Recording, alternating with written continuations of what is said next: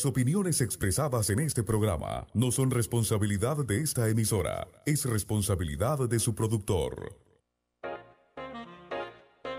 Bienvenidos a Punto Omega, un programa diferente para la gente buena y pensante, aportando un poquito de cultura y conocimiento para que tomemos decisiones que nos mejoren como persona y comunidad. Punto Omega, la ventanita del jazz y la cultura. Ahora, Panamá tiene algo diferente. Punto Omega, todos los sábados de 10 a 12 mediodía en esta emisora. Producido y dirigido por Ramón Mendoza.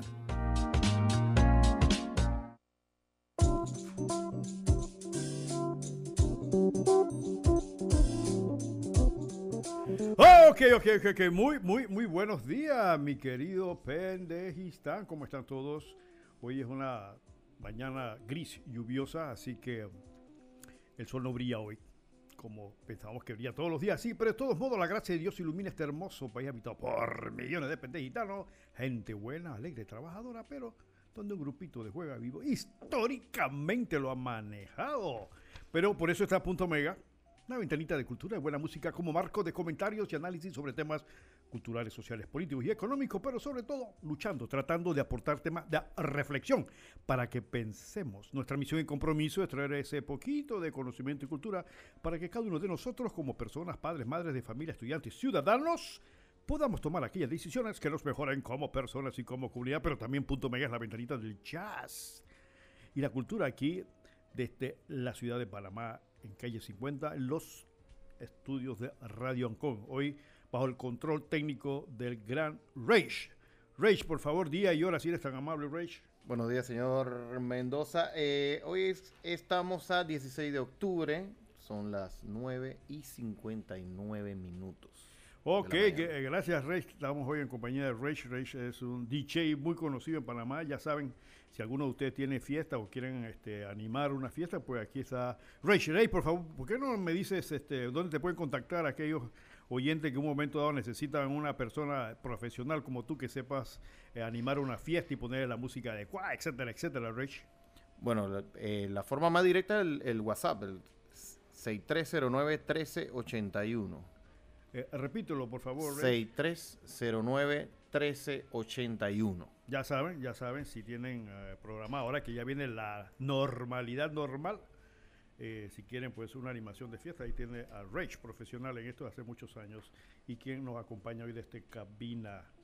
Muy bien, muy bien. eh, en el día de hoy vamos en la... Que la- muchos oyentes que son aficionados a la música, al dicen, oye, pero hablas muchas cosas, está bien, pero no nos pones algo de música. Y me han pedido, eh, algunos me han pedido el- algo de Latin Jazz. ¿Qué es el Latin Jazz? Se le llama Latin Jazz prácticamente a la combinación del jazz con los ritmos caribeños, aunque, aunque el jazz de por sí viene en, en- tiene el ADN negro, viene el ADN africano.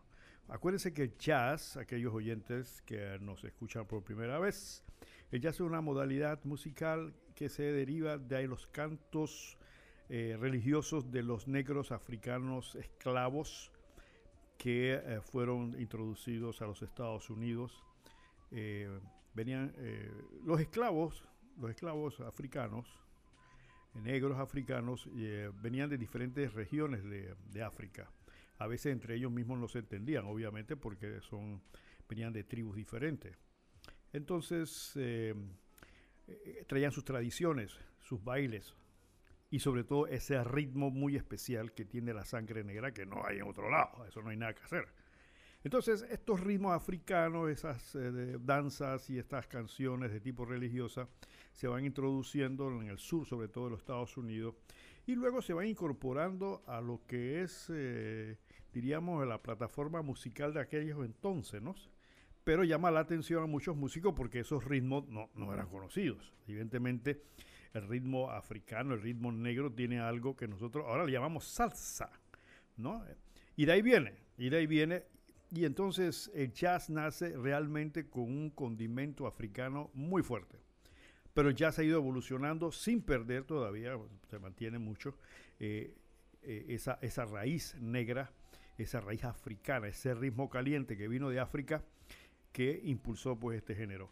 Eh, bueno, dicen que no es género, es una modalidad. Entonces esta modalidad ha evolucionado tremendamente, se ha convertido en una manifestación artística que requiere mucha complejidad al momento de interpretarse y también requiere no solamente que el músico sea un técnico musical, sino que en jazz requiere y se pide lo que se llama el feeling, el sentimiento. Ese sentimiento que, que, se, que sale de las notas de los instrumentistas o del, del cantante o cantante que eh, interpreta jazz. Entonces hay, proceso de evolución, ahora ya se ha diversificado, hay diferentes manifestaciones. Nosotros aquí en Punto Mega eh, promovemos básicamente lo que le llamaban el smooth jazz, lo que es el jazz suave. Porque hay otros jazz, otro, me llamó un, oyente de Las Vegas, de Las Vegas, Nevada, para decirme que el latino me dice, entonces, pero nosotros, a nosotros nos gusta aquí lo que llaman el straight, el straight ahead jazz, que ellos quieren decir con esto que es el jazz básicamente eh, tipo clásico, eh, más conocido de la época de los 40, finales de los 30, iniciando los 40. Pero bueno, eh, por ahí le pondremos algo del straight ahead jazz para que satisfaga sus inquietudes. Ah, saludos casualmente hasta Las Vegas, pues a nuestro amigo Jesús que nos manda los comentarios, también hasta la gente Ciricito adentro, a la gente Cerro Punta, allá la familia Cortés que nos escucha también hasta Altos del Jobo, también a la gente de Chicá, a también las damas pensantes del CEU que tuvieron reunión ayer, las damas del Círculo Literario VIP, bellas, inteligentes por siempre. Y también a estos oyentes de Colón que nos mandan a veces eh, WhatsApp pero eh, mándenlos directamente a la hora del programa para leerlos, ¿no? Porque son cosas muy interesantes sobre Colón y nosotros queremos en este programa empujar un poco hasta donde se pueda esa conciencia del colonense para que despierten y se den cuenta de que esa provincia, que es una de las más productivas del país, permanece olvidada, no solamente por los gobernantes, también por ustedes, colonenses, porque no se le puede echar toda la culpa a los gobiernos, tienen ustedes que tomar la rienda de su propia identidad y empujar esto hacia adelante.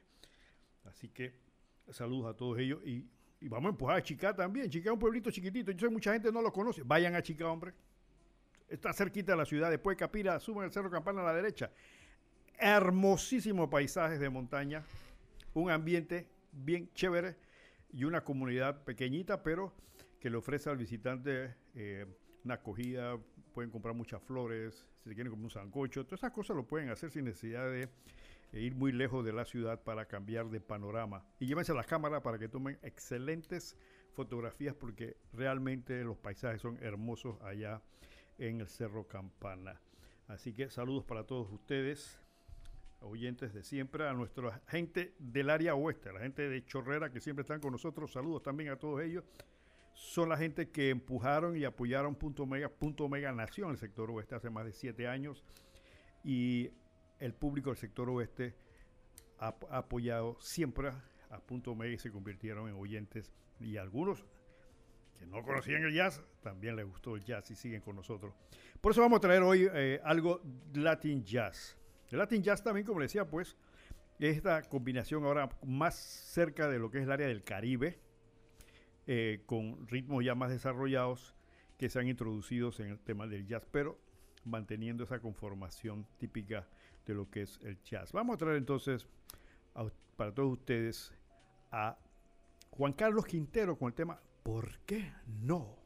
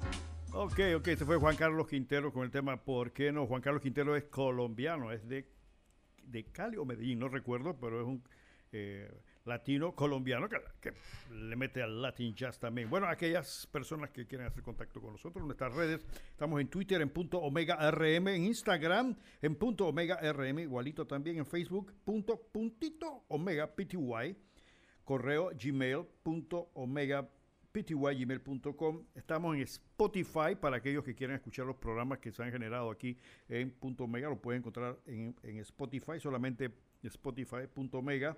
Y nos pueden ver directamente en vivo a través de www.radioancom. www.radioancom. Por ahí le voy a aplazar una plataforma que tiene Radio Ancom para aquellas personas que no tienen radio, porque ya nadie, mucha gente no tiene radio en sus casas y me han dicho, licenciado, que no tenemos radio. Bueno, hay una plataforma de Radio Ancon para que los escuchen a través de su celular, así que eh, próximamente se la vamos a dar. Lo tenía a mano, pero fue, es culpa mía eh, se me la, la, dejé afuera.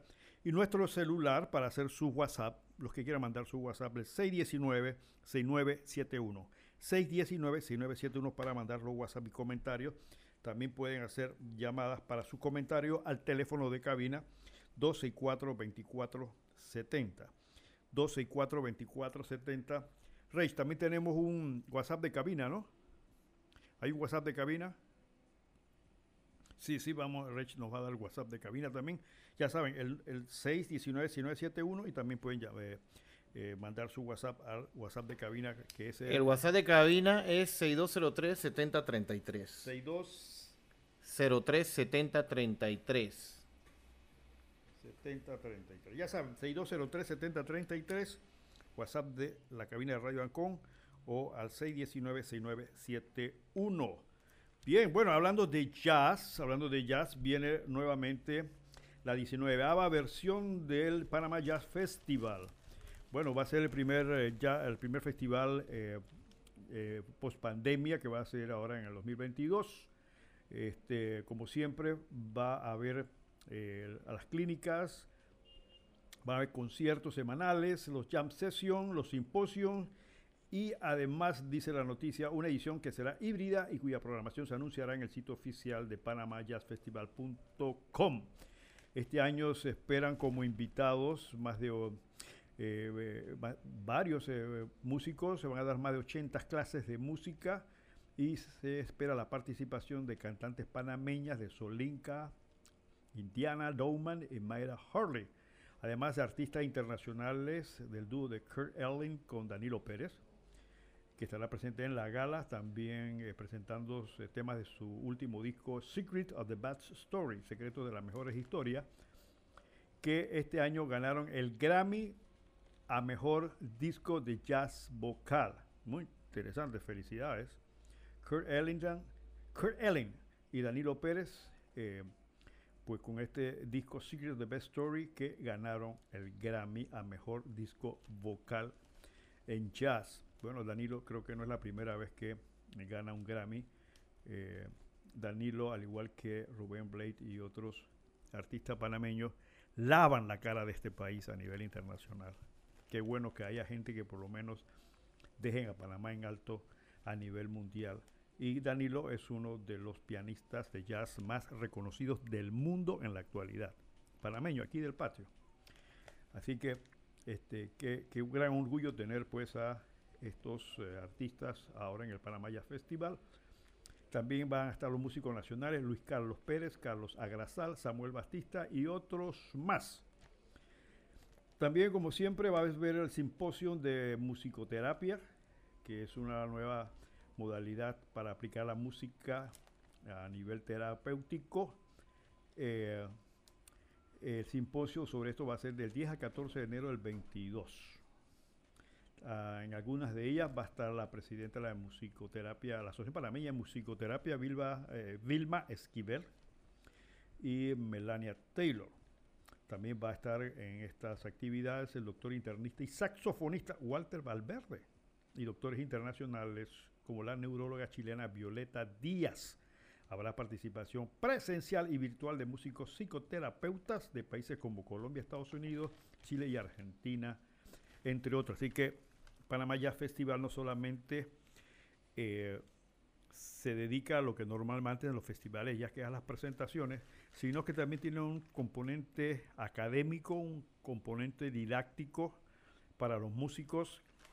Le abren eh, eh, sesiones de eh, clínicas donde los músicos pueden ir y aprender nuevas técnicas, nuevas modalidades musicales para aquellos músicos que quieran desarrollar más sus cualidades artísticas. Así que ya saben, aprovechen el Panamá Jazz Festival, vuelvo a repetir, no solamente este, este, este festival de jazz es solamente para ir a escuchar jazz, sino que puedes participar y mejorar tu calidad musical a aquellas personas que le interesa.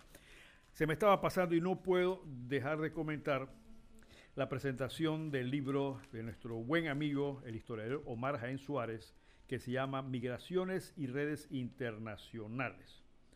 Este libro que ha presentado el doctor Omar Jaén. Para aquellas personas que no saben quién es Omar Jaén, Omar Jaén es de esos panameños silenciosos que hacen grandes cosas.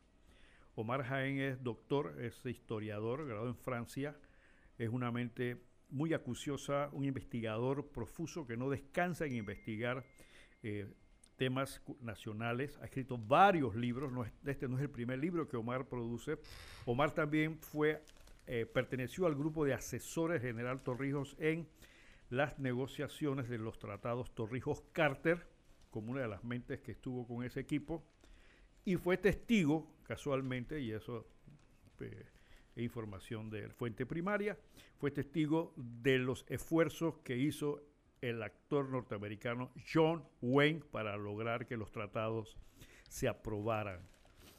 Y ahora el doctor eh, publica este libro de migraciones y redes internacionales. Eh, hace un análisis de, la, eh, de las familias de 1760 a 1800 que dice crearon la mayor red de comercio y comunicación de transporte de Hispanoamérica hasta mediados del siglo XIX. Lo que pasa, mis estimados oyentes, es que nosotros tenemos como una especie de vacío lo que es la historia colonial. Hagan memoria, hagan memoria de lo que aprendimos en la escuela sobre la etapa colonial. Ahí se habla de que, que vino Colón y que llegó el, ¿cómo se llama? Eh, descubrieron el Mar del Sur, y etcétera, etcétera. Pero lo que es el detalle de cómo era la vida colonial en Panamá, si alguien me dice que en su escuela se lo explicaron en detalle, me llama. Porque ese tema prácticamente es una especie de, espacio oscuro que no tenemos. Entonces investigadores como Omar Jaén eh, nos traen y nos sacan a la luz del conocimiento lo que pasó en esa época. Y me, hubiera gustado mucho si... Pasa que Omar es una persona muy ocupada para que nos hablara sobre el tema de la independencia de Panamá de España porque domina perfectamente cómo se manejaron, qué fue lo que ocurrió y cómo era el ambiente socioeconómico y político de la época. Ahora vamos a celebrar el bicentenario. Y yo no he visto nada del Ministerio de Cultura en relación a eso. Yo no sé si ustedes lo han visto. En otros países, cuando se va a celebrar una cosa como esta, hay un programa de actividades. Hay conferencias, se, hacen este, concursos de, ensayos. Aquí no, he visto nada de eso se preparan programas de conciertos en los diferentes eh, sectores del, país. Yo no he visto nada de esto. ¿Por qué? Porque yo sí creo que el Ministerio de Cultura nuestro le falta una pata. No, dos patas. Porque este, ahora es el momento para casualmente rellenar los vacíos que tenemos en cuanto casualmente a la historia colonial, lo que produjo la separación de Panamá, la independencia de Panamá de España. Ahora es el momento para que entonces le hagamos visible a nuestra población qué fue lo que pasó. Pero es que somos un país no solamente anémicos moralmente, sino anémicos de historia también. Entonces, obras como la del doctor Jaén, pues vienen a eh, movernos, nos traen material para que tengamos una idea eh, qué es lo que ha pasado. Y aquí, en una noticia que salió en la estrella, dice, se planteó en una de las, que una de las fallas del, sistema educativo, escuchen esto, es la ignorancia frente a la riqueza histórica del siglo XIX en Panamá, que ha sido muy desconocido, aunque también destaca que la solución es preservar las obras de maestros historiadores que se han encargado de plasmar los hechos y detalles gráficos. Tenemos, claro que tenemos un vacío y tremendas fallas eh, en esta época, de, esta época. Dice, en la época del siglo XIX Panamá tuvo una historia riquísima, llena de movimientos sociales y políticos, pues aún éramos colombianos y nos dedicábamos a los parlamentos y a tener votaciones y apoyo gubernamental, pero que se ha visto opacada por la mala educación que se da en los colegios y que busca eliminar el colombianismo de nuestro imaginario. Es verdad, es verdad. Nosotros fuimos colombianos ochenta y pico años y, de eso no sabemos. Buenos días, buenos días, ¿están en el aire? Sí, muy buenos días. Era, eh, quería preguntar algo. Eh, yo leí algo así como que John Wayne no se le llamaba John Wayne, él era Morrison, apellido Morrison, así como esto de los Grand Morrison, así, y casualmente leí como que era judío o algo así. Me, usted me gustaría que usted me, nos explicara un poco porque yo escuché a alguien que estaba dentro de lo que dentro del fue dentro de lo que era la administración del canal y él expresó en la en una en una emisora de radio que allí los que estuvieron detrás fueron Kissinger porque tenían intereses acá en Panamá y usted sabe cómo estaban en esos tiempos los manejos de la droga y todo, que los blanqueos de capitales y cómo querían hacerse, enriquecerse y todo lo demás. Entonces, no fue nacionalismo exactamente, ahí habían otros intereses de trasfondo. Y entonces ellos no ellos querían hacerse con el sistema bancario, ya no querían que los bancos americanos fueran los que estuviesen aquí, ya sea el Banco General, el, el perdón, el el banco, ¿cómo se llamaba este? El, el que tenía a al señor Moreno de Chase, Manhattan, Chase Manhattan Bank. El Bank of America, exacto. No, no, no, Chase Manhattan Bank. Y todos aquellos. Entonces ellos ya, o sea, eh, ellos veían todo esto como un gran negocio, ¿no? Y ustedes saben que aquí esos narcotraficantes colombianos tenían incluso bancos aquí. Ahí estaba el BCCI que estaban lavando dinero y, que, y con mucha participación de los gringos de allá. Ustedes se acuerdan de Oliver North y toda la cuestión de las armas y todo aquello, ¿no? O sea, aquí eso de nacionalismo y que no sé qué, eso, eso, eso estaba en segundo plano. Muchas gracias. Bueno, cómo no, gracias. Pero yo creo que hay una confusión de etapas, mi estimada señora oyente. El, tema del BCI fue después de la muerte de Omar Torrijos. Los tratados de, de Torrijos se firmaron, obviamente, cuando, cuando Omar Torrijos estaba vivo. Y estamos hablando de John Wayne, yo no sé, realmente no sé si era judío o no era judío. Eh, a nivel mundial, a nivel universal se le conoce como John Wayne. era normal eh, que muchos artistas se cambien el nombre.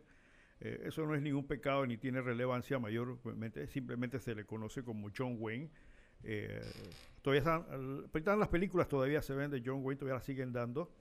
él era un ícono para la sociedad americana había un dicho que decía John Wayne es América y América es John Wayne. Esa era la, eh, eh, tenía tanta fuerza entre el público que decían que, que John Wayne es América, o sea, Estados Unidos y Estados Unidos es John Wayne. Y sí participó. Ahora, sobre ese tema del narcotráfico y que los bancos, no le puedo decir mayor cosa porque yo creo que está confundiendo etapas diferentes. Y lo de North, que fue con los Irán contra, tiene otra, es otra fecha. Eso viene después de la muerte del general Torrijos. Eh, y el general Torrijos sí realizó una campaña eh, soterrada en lo que es el manejo de las relaciones geopolíticas de los Estados Unidos y el bloque comunista socialista de aquella época, cosas que mucha gente desconoce y, han llevado a que se le juzgue mal, ¿no? Pero en el caso este que estamos hablando específicamente del análisis de la historia colonial de Panamá, pues estamos señalando de que, y parte obviamente después de esto, entre luego que Panamá se separa de, se independiza de España y se une a Colombia, pues como dice el doctor Jaén, me fuimos colombianos, ochenta y pico de años. Pero usted le pregunta qué, señores, hubo golpe de Estado, revoluciones, cuando el Estado Federal de Panamá se constituyó, algunas personas no saben esto, Panamá tuvo la suerte de constituirse un Estado federal. ¿Qué significa un Estado federal? Un Estado federal significa que ese Estado, esa región geográfica va a tener una especie de soberanía, va a tener sus propias leyes, su propio órgano legislativo y demás, pero superditado a una estructura más grande, como es el caso de los Estados Unidos, son estados federales. Y Panamá fue el primer estado federal de eh, Colombia. Se le dio esa libertad. Y aquí, cuando éramos Estado federal, los historiadores saben cuántos golpes de Estado nosotros nos dimos aquí cuando éramos Estado federal. A eso es lo que se refieren los historiadores. Aquí desconocemos completamente eso. Aquí no están los golpes de Estado que se dieron. las elecciones, esto de las elecciones manejadas, eso no es nuevo, hombre. Si nosotros somos viejos en esto, hombre. Tenemos años de años de estar manipulando el poder. Pero eso, estos muchachos de ahora no tienen la menor idea quién fue, por ejemplo, Buenaventura Corrioso.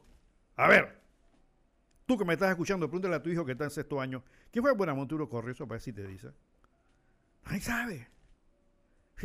Como dice el doctor Jaén, tenemos una, una historia riquísima. Riquísima. Pero que no, aquí lo que vale es el reggaetón y las porquerías, las novelas esas, la turcomanía, una cantidad de basura impresionante que se le vende al pueblo. Increíble. Entonces, por eso decía, no, somos, no solamente somos un país anémico moralmente, somos anémicos de historia, y, no lo digo yo, aquí dicen los historiadores, personas de peso académico, profesionales, investigadores, que lo dicen que lo dicen tremendamente, ¿no? Sigue diciendo, la juventud debe salir adelante, pronunciarse y actuar para realizar cambios, aprendiendo de sus antepasados. clarito, una, adelante, está en el aire. Buenos días. Sí, mire, a lo que me preocupa es que el Hospital del Niño se va a quedar sin presupuesto. El Gorgas eh, se va a quedar sin, le recortaron el presupuesto.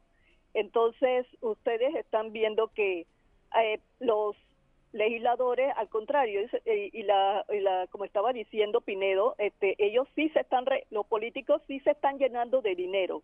Entonces yo no sé cómo va a funcionar el hospital del niño. Este, cuando hay mucha gente que ahora ha pasado de clase media a, los estratos de pobreza o pobreza extrema, entonces cuando sus niños necesiten atención médica, necesiten eh, medicamentos, este, ¿qué van a hacer ellos? Se, se van a quedar en indefensión, ¿no? Y si ya estaban estos hospitales en una situación este, bastante precaria, que si van a hacer el hospital de niños ahí pegado al mar para que se deteriore más pronto, ¿no? Entonces ustedes ven la, la ciudad hospitalaria, ya nadie habla de eso, ni les interesa, esos que tanto se llenan la boca que ellos les interesa, no les interesa nada, porque si no estuvieran con la llaga, el dedo puesto en la llaga, pero no, yo soy la única que tiene que estar aquí hablando sobre las cosas que importan y cómo se está deteriorando. Ahí cogieron el canal. A los cuatro años que mataron a Torrijos, dejaron todas las áreas abandonadas, no le dieron ninguna casa a, a la familia del que falleció, al mártir Ascanio Arosemena, este, eran para las queridas, para eso sí les dieron, corrieron a darle las casas, ahí todavía están las casas deteriorándose, los edificios deteriorándose, y así, todas las infraestructuras las dejan deteriorar, porque son unos malditos, eh, son peores que el diablo, yo creo. Entonces, esas son las cosas que a mí me preocupan. Muchas gracias. ¿Cómo no? ¿Cómo no? Su preocupación es la preocupación de muchos panameños. Lo que pasa es que nosotros los panameños, muchísimos panameños preocupados, manifestamos nuestra preocupación en WhatsApp, en, Facebook, en Twitter, en los cafetines y ya. Y ya. Y cuando vamos a las urnas, escogemos al peor de los males y después nos estamos quejando. Yo no sé, mi estimado oyente, por quién votó usted como diputado, pero mándele notas. Eso mismo que acaba de decir aquí, que la, acaba de escuchar todo Panamá, mándese a su diputado diciéndole eso mismo a sí mismo. Porque nadie hace nada. Porque aquí la participación democrática se ha entendido y, nos enseñan en la escuela cuando estamos chiquitos el derecho a elegir y ser elegido. Acuérdense que siempre les enseñamos eso. Aquí en Punto Omega vamos a iniciar un programa de clases de educación democrática. Para efecto de que el oyente que le dé la gana y esté interesado se empape bien de lo que está pasando y la razón. Adelante, buenos días, está en el aire. Muy buenos días, licenciado. Muy buenos días, Panamá. Denis Talavera. Licenciado, concuerdo, concuerdo totalmente con la señora que acaba de mencionar, de hablar. Licenciado, llegaron los tratados se apoderaron de las mejores tierras, de las mejores casas. Las queridas quedaron montadas en unos cazones del carajo, los familiares los mismos y el resto ahí abandonado. Abandonado y el pueblo comiendo cable. Licenciado, en mi opinión, y tomo por ejemplo a la ciudad de Colón. Cuando empaquetaron a mi tío Sam y lo largaron para que se fuera. Allí quedaron hospitales, escuelas, casas, bases militares montadas. Yo viví en Cocosolo, yo viví en Franceville. Yo sé. Y cuando nos fuimos, en vez de mi idea, pienso yo, que debieron relocalizar a toda gente de Colón y ubicarlas en esas bases, reconstruir Colón, relocalizar a todo ese poblado otra vez adentro y hacer de esas bases militares algo bueno. Pero no, ahí están abandonadas, como dice el oyente, delapitadas, caídas, un aeropuerto. Ah, y no se diga, y no se diga de acá del lado de la ciudad, en el Pacífico. Porque como digo, se repartieron las casas entre las queridas, los familiares, y ahí está el resto decaído. Le escucho, licenciado. Tenga usted muy buenos días.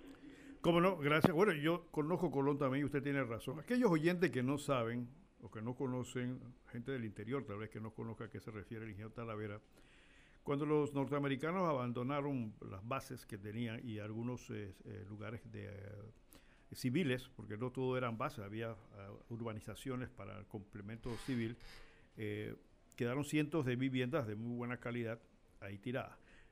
Evidentemente todavía hay muchas instalaciones abandonadas o mal cuidadas, pero también hay que reconocer que gran parte de las áreas revertidas han sido desarrolladas.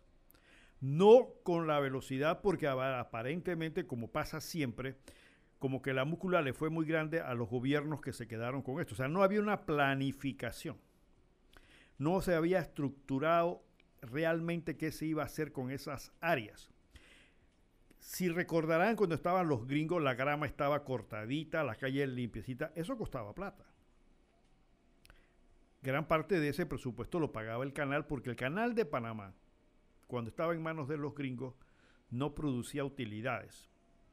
¿Qué quiero decir con esto? No es que estaba en quiebra, sino que todo se volvía a invertir lo que se ganaba se volvía a invertir. Por esa razón, el equipo era de primera, el mantenimiento era de primera y todo era de primera porque las utilidades, si el canal está rindiendo a Panamá ahora 1.200, 1.900 millones de dólares al año, imagínense, cuando ellos, cuando ellos lo manejaban, tal vez no producía tal cantidad, pero sí producía sus varios cientos de millones de dólares, se volvían a invertir.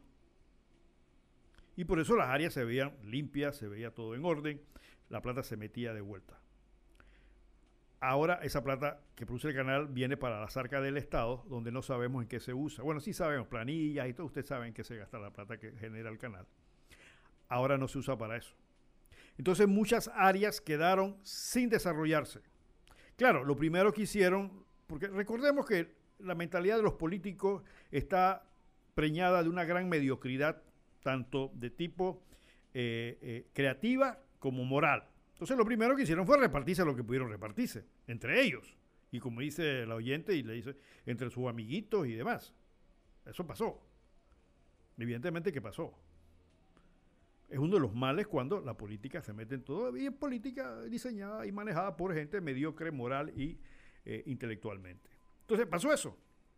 Pero hay que reconocer que muchas áreas fueron desarrolladas, como el caso de, de, la base de la, base aérea está, donde está ahora eh, la ciudad del saber, por ejemplo.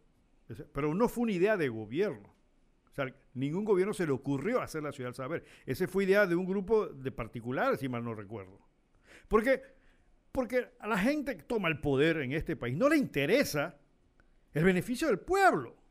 Yo, yo no sé hasta dónde no se dan cuenta de eso. Le interesa el beneficio de sus amigos, de su querida, de su querido, de su grupo. Entonces la Ciudad del Saber nace como una iniciativa de mentes privadas. Lo mismo con el área de Panamá Pacífico. Panamá Pacífico es un área muy interesante. Ahora aquellas que lo conocen, donde hay un, clúster de empresas que están desarrollando, pero tampoco fue una idea de los gobiernos. Aquí prácticamente las cosas interesantes las ha realizado la mente privada. ¿Por qué ellos no tienen mente para eso, hombre? Ellos se comen sus propios cuentos. Y no día sale por ahí que una empresa que va invertir no sé cuántos miles de millones de dólares en Panamá iba. Eso simplemente es demagogia. ¿Cuántas empresas americanas están aquí en Panamá para desarrollar inversiones nuevas? Que ninguna. ¿Por qué? Porque tenemos mala cara. En el sentido de que como todos los, todas las semanas nos sacan una lista nueva. Si usted es un inversionista serio y dice, oye, me voy para Panamá, tiene buenas ventajas, tiene buena conectividad, tiene tal cosa, pero dice, oye, pero ven acá, esta gente está siempre en la lista de con los corruptos y demás. Entonces, yo, espera, espera, espera, espera, espérate, va. Costa Rica, ¿cómo está? Bueno, Costa Rica está, ah, me voy para Costa Rica. ¿Tengo una llamada? Sí, adelante, buenos días.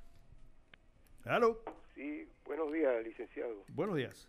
Mire, licenciado, eh, yo estoy observando desde hace tiempo, desde la reversión, que aparentemente hay una estrategia con relación a la tierra, ¿no? Porque hay edificios para utilizarlo para en, co- en lo que era lo que era la, la parte de Gulick y demás, un montón de edificaciones, pero nadie las toma, nadie entonces pareciera que hay una estrategia de usar eso, eso eh, lo que interesa es la tierra, la tierra para futuro, ¿verdad? Un plan macabro para tal cosa. Igual, que se olvide el pueblo colonense, los negritos, de que las calles esas donde están los caserones y demás, eso no se va a modificar porque eso no le conviene a lo que tienen los intereses sobre las tierras aledañas a zona libre y demás. Eso va a quedar, quiere colonense, vaya para allá, para, para donde está el resto, por allá por los lados de, de- yendo para Portobelo, ¿verdad? Allá es que van a quedar todos los colonenses, porque esas tierras que están, las seis, siete, ocho calles que hay en Colón, eso tiene un plan ya tra- trazado para que ninguno se interesa en remodelar ni nada, todo es tumbar porque hay intereses. Entonces, yo, yo sí veo que nosotros aquí en Panamá tenemos que ponernos eh, serio en cuanto a la elección de los próximos gobernantes, porque pareciera que, que la Cámara de Diputados, ¿usted cree que el presidente Cortizo va a suicidarse, va a cometer un araquiri de ir en contra de eso que se aprobó ayer, eh, de las reformas electorales, sobre todo lo- la, la elección de diputados? No, a nadie se le ocurre, ¿verdad? Nadie va a pensar que el presidente va a vetar eso. Eso va íntegro para la aprobación. Entonces, una vez los dictámenes del Tribunal Electoral, cuando el señor Pinilla, fueron buenos, ¿no? Donde decir, decía la Corte Suprema, lo que dice el Tribunal Electoral en materia electoral eh, eh, es lo que es, es la ley, ¿verdad? Pero ahora vemos que no es la ley, ahora son los diputados los que, los que quieren imponer lo que les interesa, ¿no? Gracias. Como no, tiene usted toda la razón, tiene toda la razón. No, el criterio que usted acaba de mencionar sí es algo que es interesante. Explico, trato de explicar lo que dice el oyente. Lo que pasa es que las tierras revertidas, si nos damos cuenta, ahora mismo eh, las construcciones de edificios altos está limitada. Hubo un intento de incluso de cerrar el aeropuerto de Albrook para obviamente eh, convertirlo en un área de desarrollo urbanístico. ¿Por qué? Porque la ciudad no tiene para dónde crecer y tenemos el canal en el medio. Entonces, una de las áreas lógicas para crecer a los lados, hacia las áreas revertidas. Pero, si ustedes se han dado cuenta, todavía permanecen allí gran cantidad de edificios de una sola planta o de dos plantas y los edificios viejos que quedaron en las bases militares que no pasan de cuatro o cinco plantas.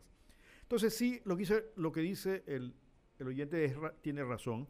Evidentemente los empresarios de bienes raíces saben que si se permitiera desarrollar en el área revertida, o sea, hacia los lados del canal, eh, urbanizaciones de edificaciones alto, tipo Punta Paitilla, tipo que todos conocemos, Punta de Costa del Este, sería un tremendo negocio.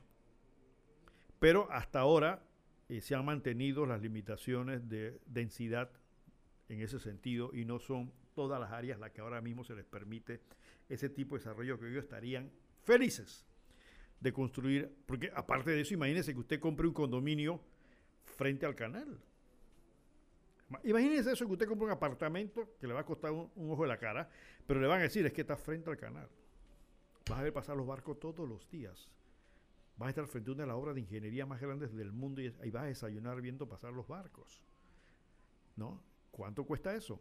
Pero eso hasta ahora se ha mantenido ahí. Tenemos llamada. Buenos días, ¿está en el aire? ¿Aló? Buenos días. Buenos días. Licenciado. Dígame. Yo quería eh, comentarle algo. Eh, no sé si voy a quedar como abogada del diablo o qué, pero en relación con el comentario que usted le hizo después de la participación de la, la, oyente de hace dos anteriores, ¿no?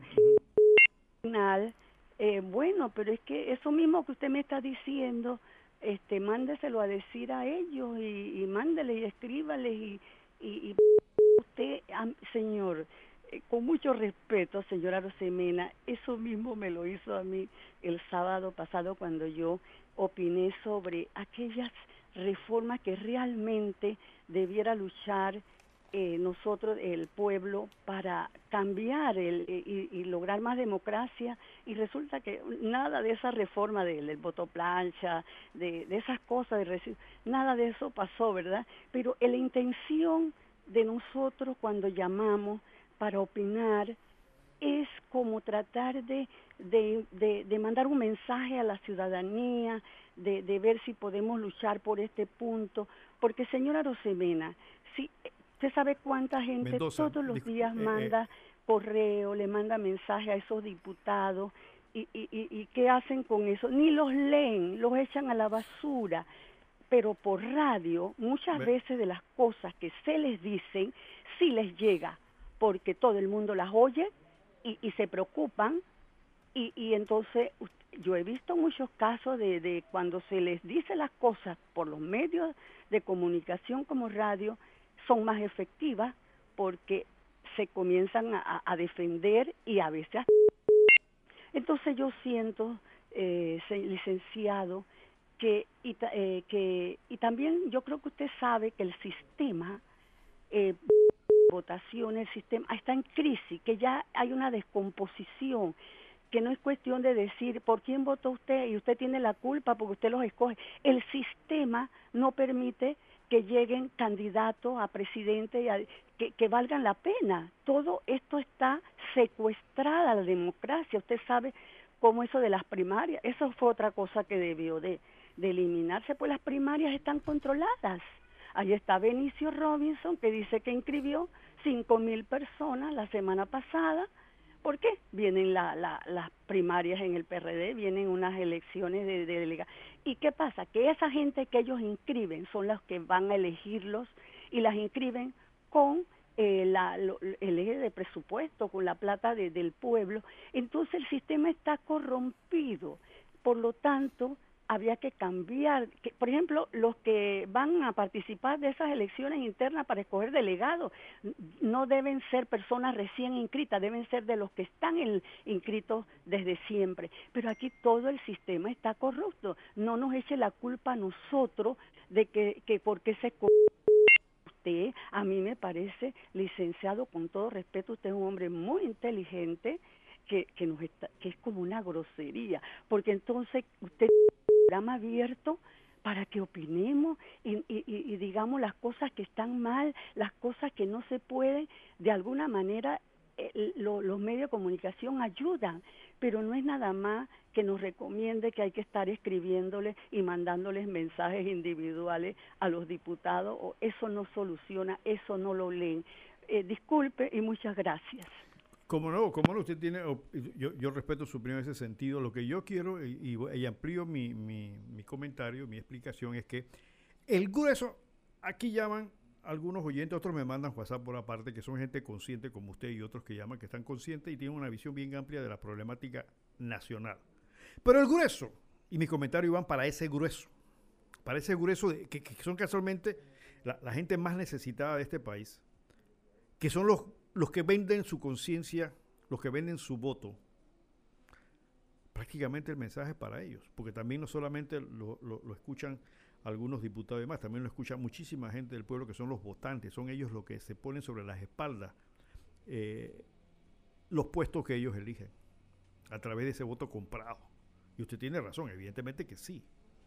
Pero me refería también al hecho de que nosotros, nosotros y me incluyo yo y muchísimos panameños, realmente eh, nos sentimos satisfechos con llamar por radio, por hacer un comentario por WhatsApp, pero a la hora que dicen vayan a la calle a hacer una manifestación, no van. No van. ¿Por qué? Porque aquí en este país la única forma de que los gobernantes se den cuenta de que el pueblo está inconforme es cuando lo ven en la calle. Y tú tiene, usted tiene razón. Estos tipos no leen, ni leen lo que tienen por delante en la asamblea, muchas veces las leyes que van a aprobar. Y obviamente muchas veces o no se van a dar por enterado de lo que los votantes le dicen. Usted tiene toda la razón, pero a eso que me refería. Por ahí varias, varios informes de, de, organismos internacionales hablan de la personalidad del pueblo panameño como un pueblo conformista. A nivel general somos así, conformistas. ¿Debemos llamar? Sí, bueno, ya está en el aire. Sí, muy buenos días, buenos días. Eh, eh, mire, ¿me escucha? Sí, le escucho perfectamente. Así, le hablo acá desde Colón. Excelente, eh, Colón. Sí, eh, eh, es que el, yo quería referirme en el tema de las tierras, de las áreas revertidas. Es que esas tierras tienen un precio carísimo. Entonces hay que ir a, a, competir allá, a competir. ¿Qué puede uno acá que quisiera tener unos 200 metros para poder hacer una casita y tener para sembrar? Eh, un palto de papaya, ají, cualquier otra cosa alrededor de su casa, puede comprar esas tierras.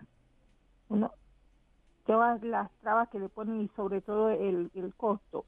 Y no solo el tema de la, bueno, de la tierra del área revertida, sino también el tema de las tierras acá, donde áreas que no son revertidas, también, eh, y que son del Estado Aquí hay gente que, que maneja información privilegiada, que está en los puestos del gobierno y sabe dónde están esos terrenos, esas áreas, y, las va, a la NATI y las solicita y, alegremente el gobierno se la da y calculan y saben que por ahí va a pasar una carretera y que el desarrollo que eh, alguna eh, estructura que se vaya a hacer parte del gobierno va sobre ahí, el gobierno le va a tener que pagar a ellos o sea, un, negociado una, eh, con las tierras y, esa tierra que necesita el pueblo, por lo menos yo le puedo eh, eh, explicar el tema aquí, por lo menos en el área de Puerto Pilón. 81 hectáreas que está solicitando un señor de apellido Guaque, que son tierra del Estado, cuando aquí en Puerto Pilón hay gente que, que vive en, jóvenes, que tienen su familia, y que viven en un hacinamiento y que necesitan familias que, que ya han crecido, necesitan un pedacito de tierra para hacer una vivienda. Y te va a Nati lo solicita y no se la dan, pero le dan 81 hectáreas a una sola persona que no es para vivienda, no es para uso social, sino para el negociado.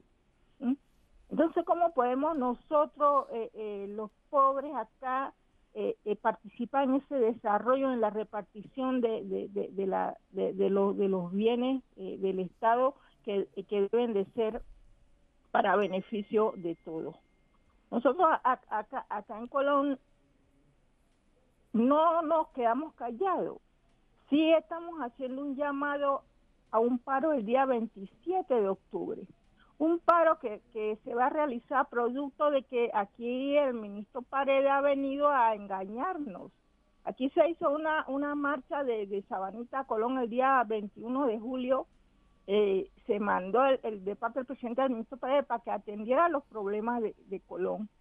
Entonces ahora el ministro viene a, a engañarnos a, a, y a, decirnos cosas que, que verdaderamente no, no puede, no, no, no, la intención no es resolver el problema de Colón. Ahora nos dice que nosotros que, el que, que vamos a parar si, si Colón está parado. Quienes tienen a Colón parado son ellos. ¿Mm? Ellos que no hacen que las cosas se muevan, que los proyectos se desarrollen. Aquí el Colonés no tiene instalaciones deportivas eh, para que nuestros jóvenes desarrollen disciplina deportiva. El hospital, el hospital en estos días se cayó eh, eh, el, el, elevador con, con cuatro funcionarios que, que están incapacitados hoy día. El área de la lavandería, la, donde está la ropa limpia, eso está lleno de agua, de aguas servidas ahí, un desborde de aguas servidas. La parte de afuera, cómo, cómo está la, la basura, eh, que, que los desechos hospitalarios en la calle prácticamente. No hay empleo. ¿ah? Tantas y tantas otras cosas que estamos padeciendo los colonenses. Entonces nosotros sí no nos vamos a quedar parados. Nosotros sí va, estamos haciendo ese llamado a la población para ese paro eh, provincial el día 27 de octubre porque nosotros estamos cansados. Nosotros no somos enemigos del gobierno, nosotros somos, eh, enemigos del hambre, el desempleo, la desesperación en, la que vive nuestra población. Entonces nos dicen que va a mejorar nuestra calidad de vida. La, mejorar la calidad de vida no es que te pongas en un, en un cuartito, un apartamento con baño adentro, es que tú tengas instalaciones eh, eh, de, salud adecuadas. Aquí vino la ministra, de, la viceministra de Salud, de Río y ni siquiera fue a, dar una, una visita al, al hospital de Madrid para que vean las condiciones en que está ese hospital. El hospital que está en construcción, ahí, ahí está eso parado eh, hace cualquier cantidad de tiempo, va para 10 años eso allí. Entonces, tantas otras cosas que nosotros verdaderamente vamos a luchar hasta la última consecuencia, porque el Colón, aquí el Colón genera muchos recursos eh, licenciados, muchos, muchos recursos salen de aquí de Colón. Entonces, se parece que en la lista de la repartición de los ingresos económicos del Estado, nosotros no estamos en esa lista de repartición. Colón no aparece. Entonces, ¿hasta cuándo nosotros vamos a vivir en estas condiciones? Donde, ¿Hasta cuándo el gobierno va, va a ignorarnos? Va, va, eh, y es que el presidente ha demostrado ser un ingrato, con una actitud de ingratitud, porque aquí en Colón fue dos veces diputado, ¿ah? con el voto de los colonenses eh, eh, en, el, en el circuito 3-2. Aquí en Colón, donde fue que se les dio la oportunidad para que hoy día él sea presidente de la República. Entonces, ¿cómo nos ignora? ¿Cómo nos engañan? Nosotros estamos cansados y sí, nosotros vamos a las calles, nosotros no nos vamos a quedar como pasivos espectadores del devenir de nuestros pueblos. Nosotros vamos, vamos a la calle porque nosotros queremos respuesta. Gracias. Como no, gracias, mi estimado oyente. Sé qué bueno que Colón lo esté escuchando. Estoy totalmente de acuerdo con usted, mi estimada señora. Yo voy a Colón casi toda, toda la semana. Estoy en Colón, conozco perfectamente. No, no de ahora, yo tengo más de 30 años estar visitando la provincia. Tengo mucho cariño en la provincia de Colón. Y usted tiene toda la razón usted tiene toda la razón. Mire, yo soy abogado y hay un proceso que se llama proceso de prescripción adquisitiva. ¿Qué significa eso? Eso significa que una persona que esté utilizando terrenos ajenos y que lo esté utilizando por una cantidad de años de manera pacífica y que demuestre intenciones y actuar como si fuera dueño, que lo cuide, que lo siembre, etcétera, se le pide a un juez diciendo, señor juez, mire, este terreno que es de Juan Pérez está aquí, pero yo Luisito lo he mantenido por más de 10 años, cuidándolo y lo cultivo, y este señor nunca aparece, nunca se ha dado por enterado de esto. Yo solicito que en vista de esto se me adjudique a mí esa propiedad. Y uno de los procesos que más se ve en los juzgados de Colón es prescripción adquisitiva. ¿Qué significa eso? Que están reclamando tierras supuestamente personas que la han estado usando por 10 años o más. Y ahí hay Y lo que usted acaba de decir, he encontrado a muchos empresarios reclamando tierras, sobre todo en las áreas costeras, al lado de las playas, como si hubiesen ellos por más de 10 años estarlo cuidando y le han estado quitando tierra a la gente a través de un mecanismo legal. Vayan a los juzgados y nada más verifiquen los edictos para que vean la cantidad de procesos. No he visto en ninguna otra parte del país la cantidad de gente trabajadora que trabaja terrenos y, que los dueños no se dan cuenta y que luego le dicen a los jueces y los jueces tienen que actuar en el, no, es que, no es que los jueces estén eh, parcializados, ellos simplemente cumplen con su trabajo. Y si la personalidad testigo, la mayoría son falsas, diciendo, no, no, sí, yo conozco a fulanito de tal, él tiene 10 años de estar cultivando y sembrando y qué sé yo, vea 3, 4 ahí. Y entonces, ¿qué tiene que hacer el juez? Simplemente dársela. Es un latrocinio completo de terrenos en las áreas, sobre todo áreas de alto valor en Colón. Tengo llamada, sí, adelante, buenos días. ¿Aló? Estimado amigo, ya eso se llama la voz del pueblo, ya no, ya no tiene su nombre original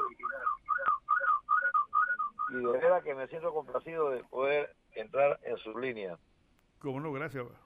Pero mire, eh, le planteo lo siguiente, eh, muy de acuerdo con todos los, oyentes que han hablado y principalmente por la, la parte la parte histórica que de la historia nuestra que muchos panameños, muchos desconocen. Eh, eso es Buenaventura Correoso, excelente dato, definitivamente. Pero en, volviendo al tema de la actualidad de los últimos 50 años, eh, el arrocinio que ha habido y, ver, ver que el panameño, como que la cultura del panameño es eh, no crear, sino crear y dejar y dejar que las cosas se, se mueran por sí solas. Ejemplo, ciudad hospitalaria. Ejemplo, hospital de niños, ahí lo tiene. Hace cuántos años ya de los terrenos que le pagan americana que se fue, ahí está. Eh, el Gorga, que tan tremenda labor eh, que hace eh, de salud, y resulta que, ¿cómo, ¿cómo queda? Todo es posible, ¿cómo es posible, quiero decir, que semejante valor que nosotros obtuvimos después de los tratados Torrijos Cártel, que por derecho nos pertenecía a la zona del canal, el área de la zona del canal, el canal no vale nada. Eh, licenciado, el verdadero valor que heredamos, heredamos los panameños fue la tierra que estaba saneada. Quiero decirle, creo que me atrevo a decir que es la tierra más, más y mejor saneada de América Latina, la, el área la zona del canal. ¿Y qué ocurrió? Eso que han dicho los, los amigos panameños que han estado llamándolo a usted cómo que se ha deteriorado las casas, las residencias. Claro que sí, porque ese, ese es como quien dice el, el, con la forma que para mí quiere actuar, pero lo hace con sentido triple cuatro o cuatro veces más para poder comprar chatarra, cosas abandonadas a menos precio. Yo le hace una idea con el gobierno de Mireya, que por qué no le vendían a los panameños precisamente lo que estaba reclamando esa, esa señora colonesa y con justa razón. Si yo le contara a usted cosas de Colón, y no soy de Colón, pero quiero a Colón porque tengo tantos años de estar trabajando en la zona libre, oiga, y brindando, y brindando mi granito de arena como panameño a esos colonenses, oiga, que eh, usted va a creer desde cuándo viene el engaño hacia el pueblo colonense. Desde que se abrió la zona libre, se creó la ley fundando la zona libre, licenciado. ¿Usted sabe por qué se funda la zona libre? ¿Ah?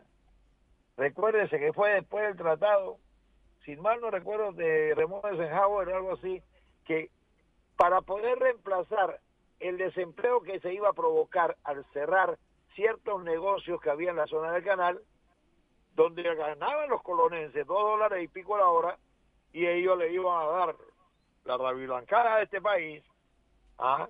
a través de la zona libre, que si usted mira bien cuáles son las compañías que se fundaron en zona libre y abrieron zona libre, entonces son los más grandes capitalistas de este, de este país, los más ricos. Entre eso está el motudo este, el Mota. Los más ricos de Centroamérica. ¿Dónde nació su fortuna? En zona libre. ¿Ah? Y no muy, muy honestamente, ¿eh? pero ¿dónde quiero decirle? De dos dólares y pico viene la vulgar mentira a ese pueblo noble. Quedaron pagándole, creo que fue 48 centavos la hora. ¿Es posible eso? Y ahí estamos. Por eso es la mentira que yo estoy de acuerdo que hagan 20 mil marchas y yo puedo reparar los respaldos siempre, porque ellos no han logrado nunca ni siquiera tener ni la, ni la décima parte de lo que se ganaba en la zona del canal. Qué gran mentira. Y luego vino la dictadura militar que fue el copón de este país. Y ahí, para seguir hablando, pero reitero, la mayor riqueza que nosotros tuvimos como panameños del, del tratado fue la tierra de la zona del canal. ¿Y en manos de quienes fue quedando? Yo les quiero, les quiero abonar algo. Yo, hasta el último día, de, el 11 de enero del año 64, todavía quedé tirando flechas incendiarias para quemar el Hotel Tivoli.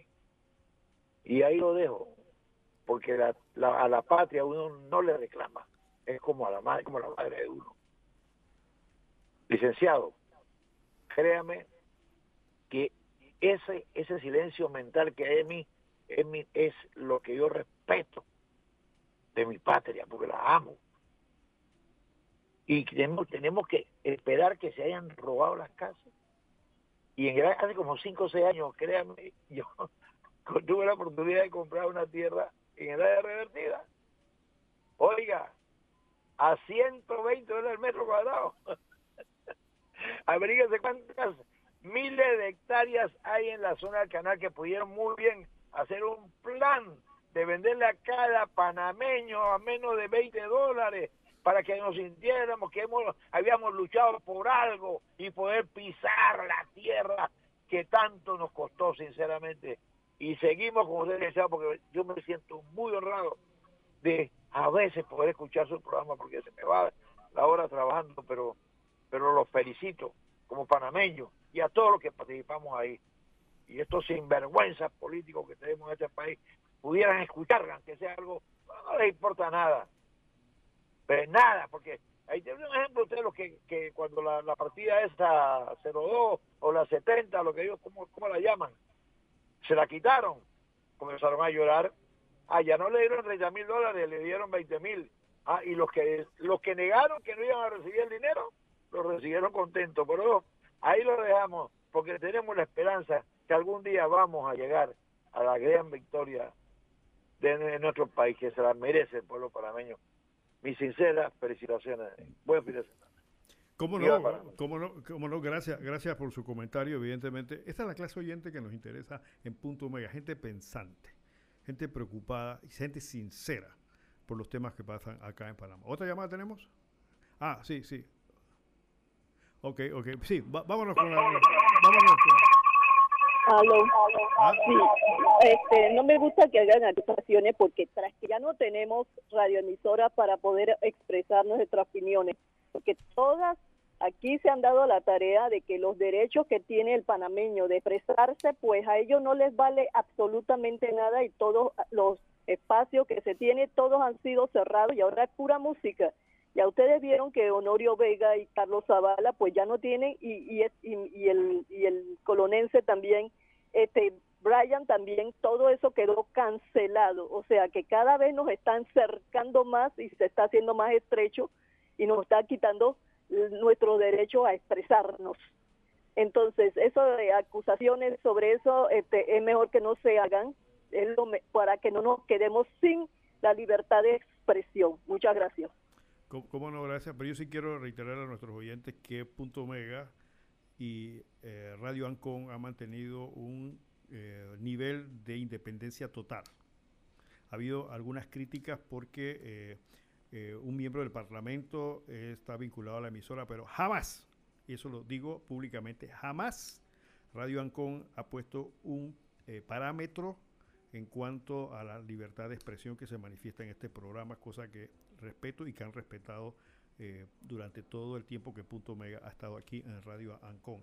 Así que eh, quiero estar claro en ese sentido de que eh, Punto Omega mantiene una línea independiente, totalmente independiente, crítica, tomando la palabra crítica en el sentido clásico de la palabra, es decir, el análisis de las cosas que pasan. Sean buenas o sean malas, pues lamentablemente si son malas, pues no nos queda más que decir que son malas. Y si son buenas, pues hay que decir que son buenas. Entonces, mire, la gente de Colón ya saben, el 28 hay, una, hay un paro eh, cívico por las cosas que están pasando. Y, ya para concluir con el tema de Colón, aquí veo una noticia que dice que el MIBIOT va a separar o va a eh, regular unas tierras que están en Portobelo, que supuestamente son parte del Parque Nacional de Portobelo, y que van a preparar a las familias que están ahí, las van a sacar de esas zonas para entonces hacer un proyecto de 60 viviendas inicialmente y luego 73 y otras 63 para mover a las familias que están eh, teóricamente dentro de el área de los uh, de, de, Portobelo, del área histórica, y que eso va a tener un proyecto de 12 millones de dólares. Esa es la noticia que dice, para que sepan portobeleños de que este, van a, el MIBIOT va a mover familias de ciertos terrenos para reubicarlos en otro y demás. Saben ustedes que deben estar muy cerca de eso. Y, lo que dijo el oyente Colón es cierto. Colón no tiene estructuras deportivas adecuadas. No tiene ni biblioteca pública. Colón tiene una población joven, muy talentosa en temas musicales. No existe, no sé, el Ministerio de, Cultura debería ser, por lo menos en Colón, una escuela de música. Porque yo sé que el colonense tiene mucho talento musical. Y muchos esos jóvenes que andan por ahí sin saber qué hacer, podrían orientarse en una carrera musical para hacer una orquesta filarmónica o orquestas de otro tipo, para que estos muchachos se orienten, pagarles beca para que vayan a estudiar música afuera. Son cosas que a la gente no se le ocurre porque la cultura no da votos. La sinvergüenzura sí. Entonces vamos de sinvergüenza y entonces el colonense se deja llevar por esta ola. Yo creo que es hora de que el colonense uh, se re, ¿cómo diría? se reintegre, se re, renazca y como dijo el oyente, es cierto, Zona Libre ha sido la cuna de muchos multimillonarios que ya no están en Colón. Y que tampoco, y de profesionales muy reconocidos aquí en Panamá, que eh, podríamos mandar una lista de médicos muy reconocidos y empresarios, aparte de los ya conocidos, que se educaron en Colón, corretearon por esas calles de Colón, bueno, cuando Colón era diferente también pero ahora ya no lo miran. No se acuerdan de sus raíces para por lo menos tratar de hacer algo por, por Colón. Porque Colón requiere mucho y sobre todo requiere mucho de su propia gente. ¿No? Porque muchos colonenses, y te, lo tengo que decir honestamente, siempre dicen, es que no, el gobierno no nos da. Es que el gobierno tiene abandonado. Es que no hay nada para nosotros. Señores, tienen que decir nosotros los colonenses somos los que vamos a producir las iniciativas para nosotros. No esperen que le venga del cielo. No esperen que los gobiernos sean los que les den migajas para satisfacerlo. No. Tienen que darse cuenta que ustedes pueden hacer muchas cosas. Lo que pasa es que no se han dado cuenta de eso. Y que tienen una de las ciudades más hermosas del Caribe. Sí, Colón es una de las ciudades más hermosas y mejor trazadas del Caribe. ¿Que está abandonada? Sí. ¿Que se desconoce el valor de su arquitectura? Sí. Por eso solamente le cabe a los colonenses enrostrarlo al resto del mundo y decir, aquí tenemos la mejor ciudad del Caribe. Y poder desarrollarla, porque se puede hacer. Se puede hacer. Pero hay que tener voluntad y sobre todo sabiduría y conocimiento para eso. Vámonos con la cuya, mi estimado Rich, que se nos está pasando el tiempo.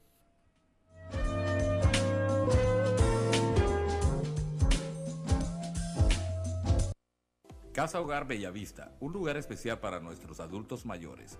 Estamos ubicados en el residencial Ciprés 2, calle A, Casa 16, Villa Zaita, Las Cumbres. Nuestras instalaciones ofrecen el mejor servicio en cuidado para nuestros abuelitos El personal altamente entrenado y calificado está para asistir y atender a su ser querido con mucho amor. Llámenos para información al 394-4100. Caso Hogar Bellavista, somos diferentes. Haz crecer tu negocio con Odoo. Con más de 5 millones de usuarios, Odoo administra tu facturación, contabilidad, tienda en línea y ventas en la nube. Conoce más en www.hconsul.com. Somos Hermec Consulting, tu partner Gold Odoo en Panamá.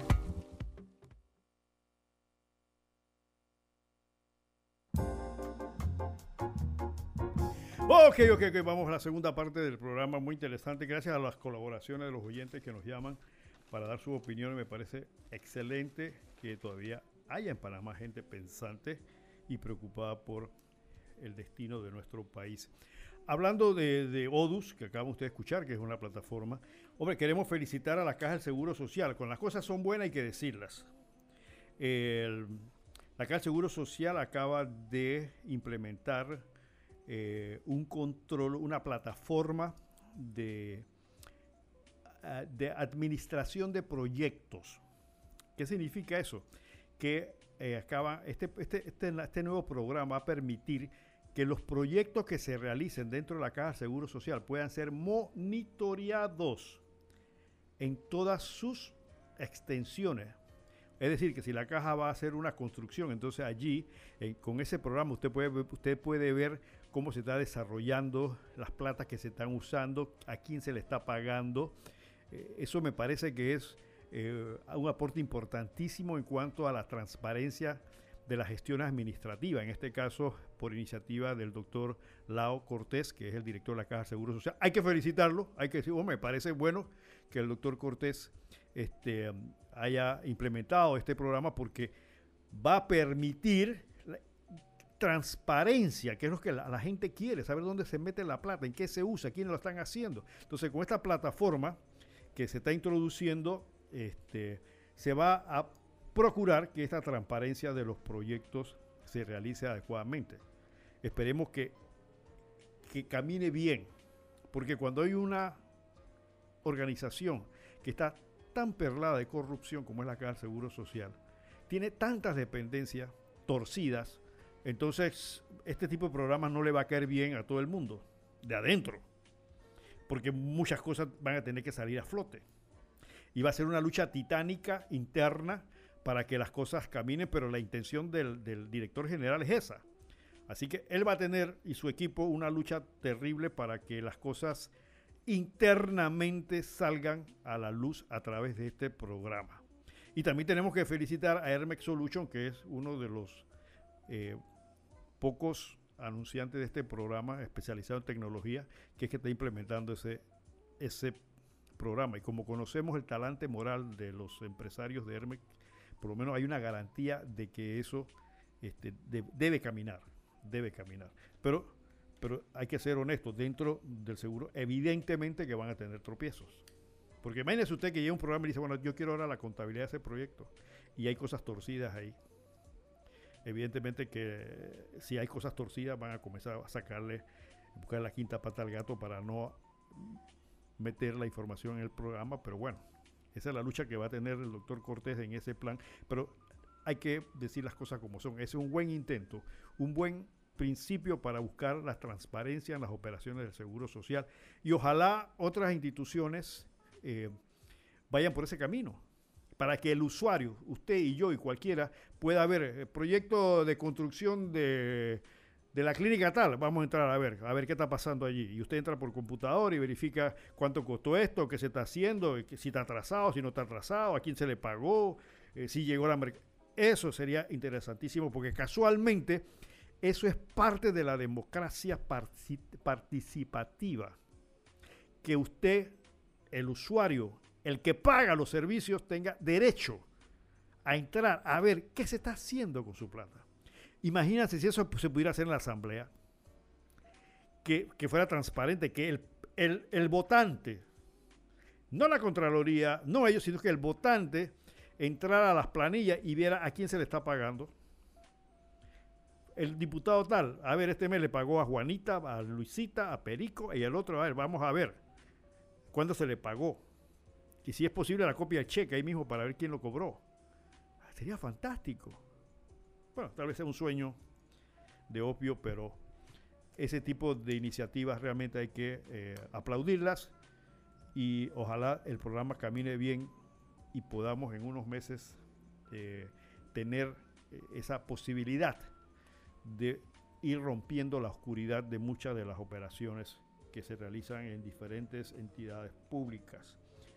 Bueno, eh, claro que vamos a tocar el tema de las reformas constitucionales. Teníamos una, tenemos una entrevista que nos dio el magistrado, ex magistrado Guillermo Márquez Amado, eh, pero lamentablemente no, no, no, ha llegado a mis archivos ahora mismo, se hizo ayer, para, para que sepan que sí, el, magistrado Márquez eh, nos consiguió una entrevista a punto mega, que por alguna razón no está ahora mismo en nuestros archivos aquí en cabina, pero la tenemos allí, estamos buscándola para pasarla, fue muy interesante donde el magistrado nos explica qué está pasando con las reformas constitucionales.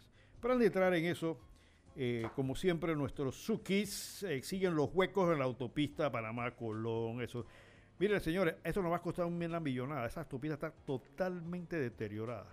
O sea, la hizo Odebrecht con un sobreprecio de ciento y pico millones de dólares. Y ahí está la porquería. Disculpe que me exprese así. Es una porquería de autopista. No es posible que una autopista tenga las fracturas que tiene esa autopista. Miren, la carretera que construyeron los gringos, la carretera vieja esta, la interamericana, de Panamá hacia el interior, la construyeron y se me han mantenido por años sin esa clase de, daño. Esta autopista tiene unos cuantos años y ya está vuelta a leña. ¿Por qué? Porque eso pasa en Pendejistán, donde pagamos millones de exceso por una obra de mala calidad y con el contubernio y complicidad de aquellos que manejaron la obra, porque yo no me imagino qué estaban haciendo los inspectores. ¿Qué clase de concreto usaron? ¿Quién hizo los cálculos? Yo no soy ingeniero. Mi estimado oyente, pero usted sabe que cuando se hace una carretera, hay algo que se llama cálculo de resistencia. Los ingenieros, para eso van a las universidades y son expertos en eso. Un ingeniero sabe qué tipo de concreto tiene que usar, qué tipo de armadura acero, qué tipo de acero tiene que usar, el material, dependiendo del peso de los vehículos que van a pasar por esa carretera. Si usted hace una, carretera para bicicleta, la puedo hacer yo, la puedo hacer Rage, no hay problema, eso es una bicicleta. Pero si usted va a hacer una carretera donde van a pasar contenedores cargados con pesos, entonces el ingeniero tiene que calcular eso y ellos lo saben hacer. Pero cuando hay inmoralidad en el manejo de las cosas, cuando nadie supervisa eso, cuando nadie le importa la calidad del producto que se, va a utilizar en las carteras que estamos pagando, porque no es gratis, entonces vienen esta clase de situaciones. Que después, aparte que nos cobraron más de la cuenta, entonces ahora resulta que es de mala calidad. Y nuevamente, ¿quién tiene que pagar? Los pendejistanos. Dale, dale es una autopista nueva. Lo mismo pasó con el, tramo del puente centenario. ¿Se acuerdan que los carros brincaban allí? Que las losas se levantaron. ¿Cómo es posible? Eh, vino una pariente mía a los Estados Unidos iba para Chorrera y me dice, yo me eché a un lado la carretera porque pensé que el carro estaba malo. Y, me di cuenta que, que la carretera estaba, ¿se acuerdan? Nos costó millones esa reparación. Pero lo interesante es que le dieron la reparación a la misma gente que lo hizo. Porque así, es pendejistán. Te premian. No, no, tranquilo, la hiciste mal. No, no, ¿cuántos millones quieres? Tanto, dale, dale, dale, dale el cheque y ahora de nuevo. ¿Sí? Cuando se hundió el pedazo que estaba, que conectaba casualmente del tramo del puente Centenario con la carretera, ¿te acuerdas que se hundió? Que vino unos españoles en la época de Martinelli, los costaron sesenta y pico millones de dólares. Fue la misma compañía. Y entonces, ¿qué le dicen? Oye, ¿qué pasó? ¿Por qué se hundió la carretera? La respuesta técnica después de profundos análisis fue, en Panamá llueve mucho. Eso fue la respuesta técnica. En Panamá llueve mucho. Aquí, llueve, aquí en Panamá llueve toda la vida mucho. Entonces usted, usted contrata una compañía donde haber ingenieros capacitados que conocen perfectamente que en Panamá llueve mucho y usted va a hacer una carretera que luego se hunde. Y no pasó nada. Y le seguimos dando contratos, porque aquí le damos contratos a los que hacen los trabajos malos y le damos, le damos trabajo a los delincuentes para que sigan adelante. Y después nos, después nos decimos, ¿y por qué nos ponen en las listas grises si nosotros estamos bien? Todo se ha hecho de acuerdo a la ley. Se han ganado las licitaciones cumpliendo con todos los requisitos legales. No entendemos por qué la gente habla mal de nosotros. Acuérdense que la legalidad y la moralidad son dos cosas diferentes, muy diferentes. Y aquí, evidentemente, aquí todos somos legales, porque la ley permite hacer cosas inmorales. Así que, mis estimados oyentes. Bueno, pero también hay que reconocer que el MOP está, eh, está reparando unas calles en Colón. Hay que reconocer que están parcheando. Ahí en la salida de Colón que se unía a la autopista, que eso era un desastre, estaban trabajando. Eso hay que reconocerlo y que han atrapado algunos huecos, pero todavía sigue habiendo huecos por todos lados. Pero hay que decir las cosas como son. Tenemos una llamada, adelante. Buenos días, está en el aire. Sí, licenciado, buenas. Mire, licenciado, yo no, no es con el ánimo de defender a nadie, ¿no? Pero cuando eh, ese trayecto, el tramo ese que usted estaba hablando, es el que pega del centenario que baja hacia hacia el área de Paraíso, si no me equivoco, el área revertida, Paraíso hacia Gamboa y demás. Bueno, ese tramo se dañó producto de que la que construyó eso fue CUSA, CUSA, la compañía CUSA.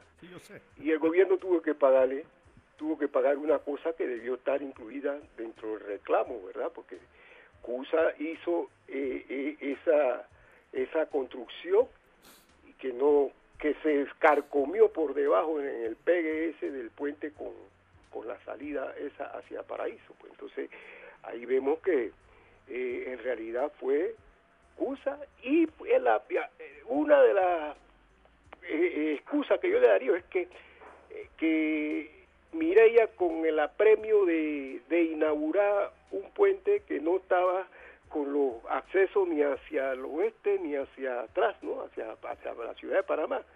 Pero tenía un apuro de salir en la foto que ella hizo el mejor puente de, Panamá y demás, sin carretera. Recuerdo que la, la, la, lo que es la vía, la vía del pavimento, eso eso no, no estaba, eso estaba en, en lo que sería tierra y, y capabase, pero eso no se concluyó nunca y ahí está a la postre, el apuro fue lo que ocasionó esa esa parte del, del, puente que estaba carcomida en la parte que pegaba con tierra firme. Gracias. Como no tiene toda la razón. Así fue, así fue. Y esa misma compañía fue la que hizo el otro tramo que después se levantó la losa y se la volvieron a dar la construcción. Y después creo que le dieron otro, contrato para eh, poner concreto en medio de las dos de las dos, de las dos ramas, de las dos vías que va del puente centenario para que no creciera la, hierba. Eh, y lo que hay es una selva ahí ahora mismo, ¿no? Porque eso pasa en Pendejistán, ¿no? Darle millones, no importa. Si, si hacen la carretera de chicle, no importa, mañana la volvemos a hacer de nuevo. ¿no? Ese pendejita tiene plata ¿no? y los pendejitas nos pagan. Eh, no hay problema. Feliz. No, feliz en, ese, asunto. Mire, la Cámara de Comercio y, la PD también ha estado desde hace meses diciéndole al gobierno qué pasó con la reactivación económica. El gobierno saca una revista toda la semana de acción y salen cositas ahí de que la, yo no sé, yo no sé, yo no sé, este, mi estimados oyentes, miren, este tema de saber gobernar un país es viejo. estos problemas que estamos viendo ahora, eh, yo, yo quiero traer aquí al gran maestro Confucio. Confucio, estamos hablando de 550 años antes de Cristo. Pongan atención a esto, mis estimados oyentes, y ya se analizaba la forma en que, en que se debe manejar un gobierno. Y decía este sabio chino, dice, un gobernante justo y sabio es ejemplo para sus súbditos. Primer ejemplo, el gobernante debe ser ejemplo para sus súbditos. Si tú no eres ejemplo, ¿qué le vas a exigir al pueblo? Dice, un gobernante injusto e imprudente merece la oposición e incluso el derrocamiento. Se lo está hablando Confucio hace 550 años antes que naciera Jesucristo. Si el gobernante no sirve, entonces hay que hacerle oposición, incluso sacarlo del poder, lo cual tiene alguna razón. Entonces dice, dice el señor Confucio, que los ministros y consejeros y administradores del gobierno deben ser personas sabias y honestas. Yo creo que ahí no, hay que ser muy, muy sabio para darse cuenta de eso. Si tú tienes ministros que no sirven, que son deshonestos y que no tienen sabiduría, ¿qué puedes esperar tú de ese gobierno? Dice siguiendo Confucio hace 550 años, el asesinato de un gobernante despótico, es un gobernante que no respeta las leyes y que le impone al pueblo cosas terribles, es la eliminación necesaria de un tirano y no de un gobernante legítimo. Entonces, ¿qué pasa? Desde hace miles de años, este problema de los malos manejos de gobierno ha sido un fenómeno que ha sido estudiado. No es de ahora. Para los que sería interesante para los estudiantes de ciencias políticas de las universidades que sus profesores le dijeran, miren, estamos frente a un fenómeno político interesante. En ciencia política no podemos agarrar una revolución y, y abrirla para analizarla y meterla en un frasco de alcohol. No se puede. Pero sí podemos ahora, en estos momentos, ver lo que son los malos gobiernos. Malos gobiernos no solamente por incapaces en cuanto al manejo del país, sino en cuanto al manejo moral del poder que se le ha dado. Sigue diciendo el chinito Confucio, el hombre superior gobierna según la naturaleza de los hombres y con lo que es más apropiado para ellos. Tan pronto como ellos cambian de lo que está mal, se detiene. ¿Qué significa esto? Esto significa que tú como gobernantes vas a gobernar de acuerdo a cómo es tu gente. Y le vas a dar lo más apropiado para ellos, no lo que ellos quieren. Siempre le he dicho que al pueblo no se le da lo que quiere, al pueblo se le da lo que le conviene, que son dos cosas diferentes. Porque ahora mismo le decimos al pueblo, ¿usted qué quiere? Ah, queremos que sean cinco meses de vacaciones. Eso es lo que el pueblo quiere. Pero eso es lo que le conviene.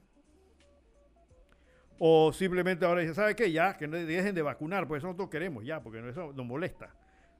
Y el gobierno dice, no, no, tienes que vacunar. Entonces al pueblo no se le da lo que quiere, sino lo que le conviene. Son dos cosas diferentes que la gente no ha aprendido a entender.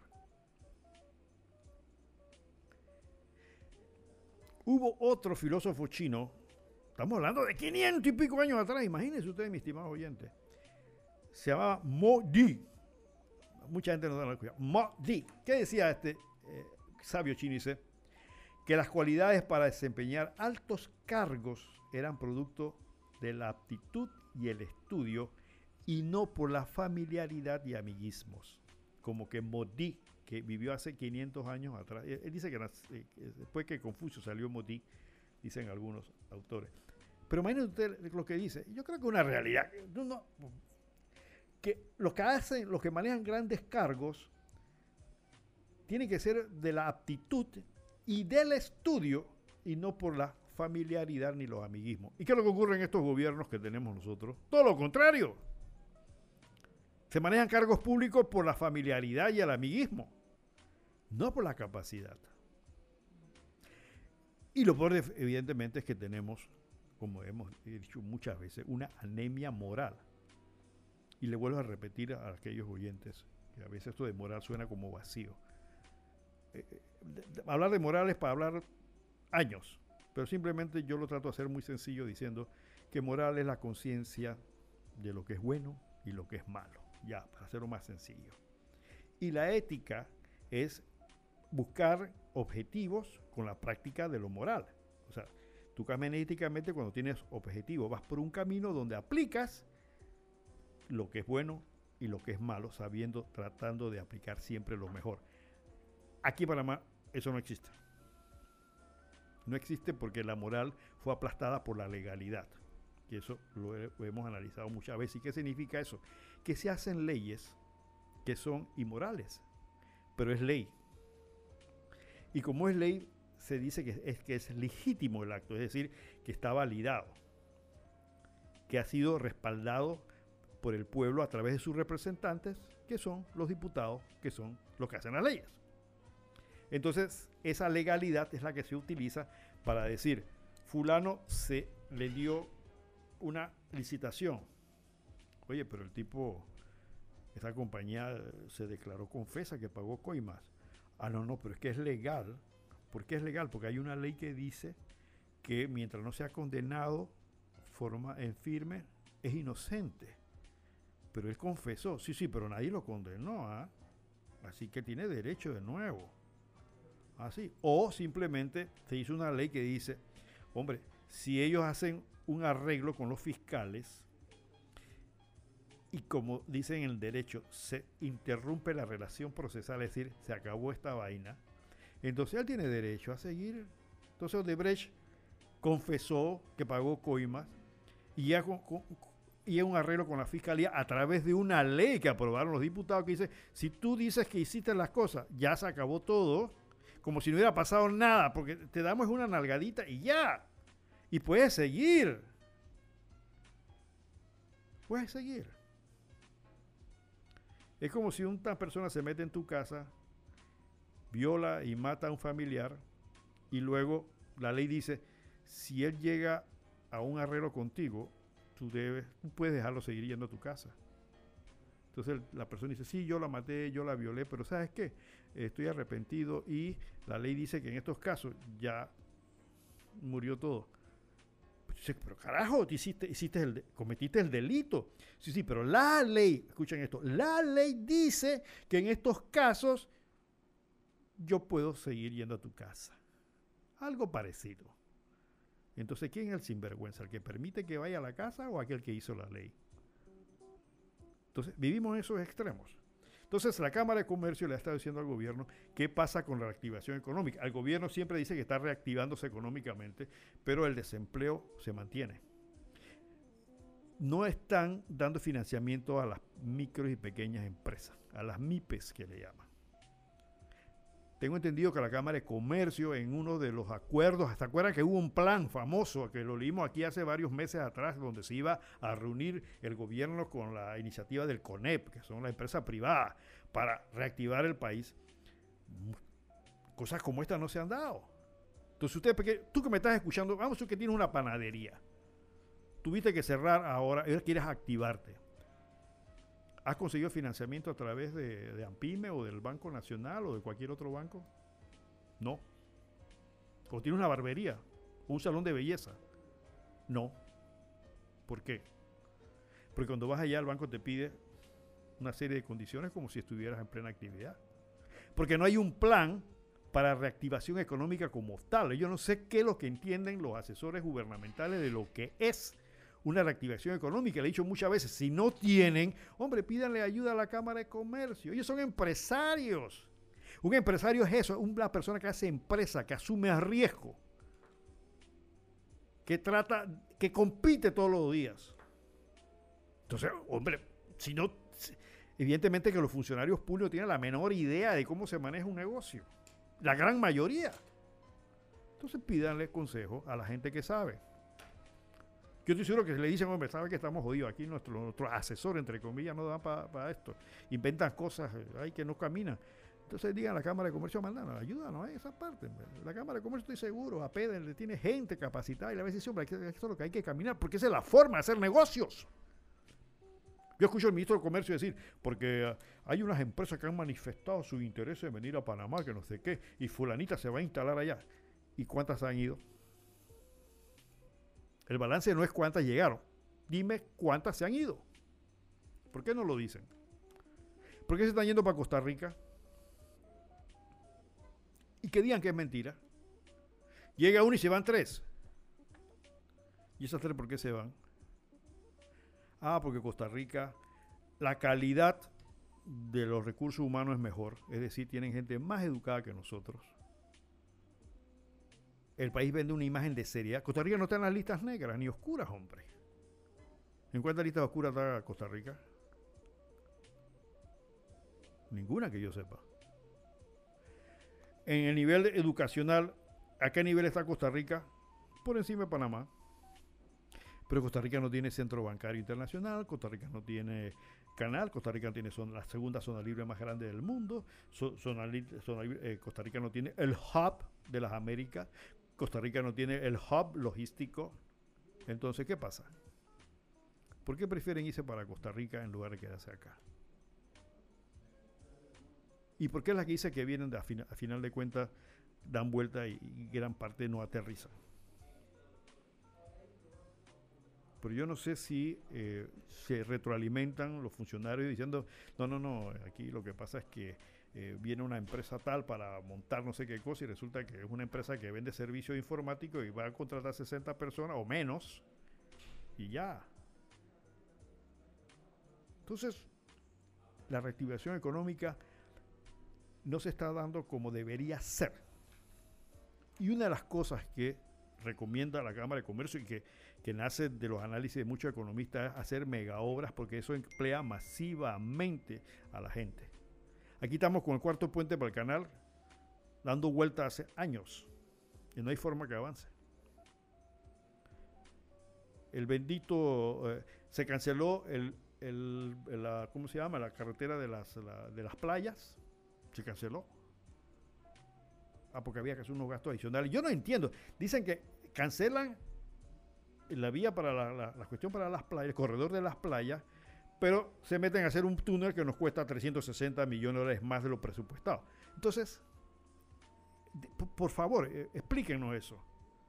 Cancelan las playas, pero te meten 360 millones adicionales, que, que el proyecto original, que ya estaba hecho, eh, podía aplicarse. No, lo que pasa es que eso lo hicieron los chinos.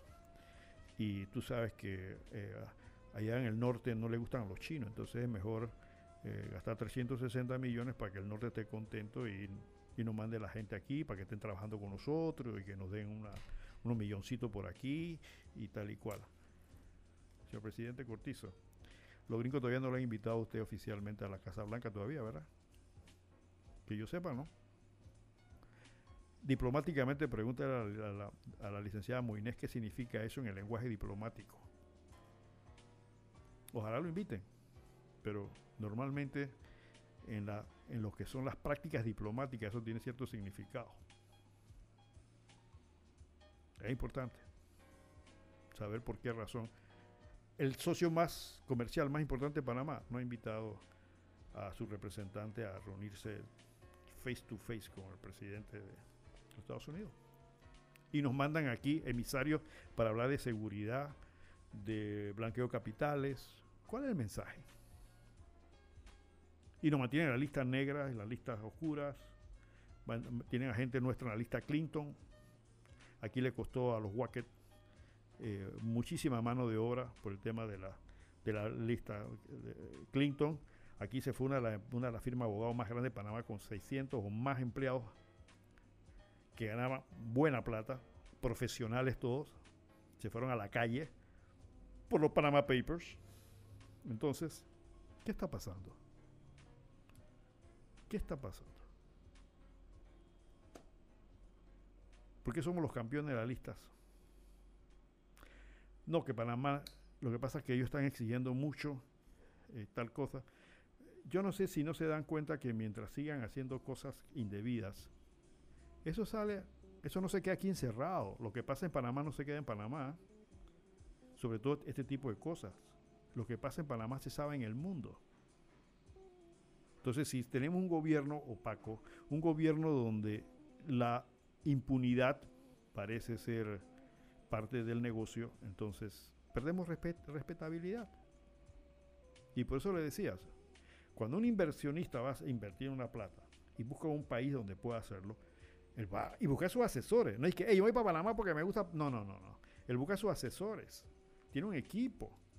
Y es que como es Panamá y le van a decir esto es así, así, sí tiene buena conectividad, no sé qué, tiene los cables, eh, eh, los cables de estos, este, fibra óptica, lo que tú quieras, tiene esta, pero, pero, están las listas negras. ¿Cómo? Si están las listas, ¿por qué? Porque dicen que es un país que eh, no, no, le mete el cuerpo fuerte a la corrupción, allá dicen que las cortes venden los, los fallos, allá. Entonces, ¿sabes qué? Déjalo ahí, yo me voy para el de al lado que ¿Y cómo está Costa Rica? No, no, allá tiene su problema como todo país, pero eh, allá dicen que vende fallo. No, no, allá no se dice eso. Allá eh, la gente mejor califica. Sí, sí, vamos. Entonces me voy para allá.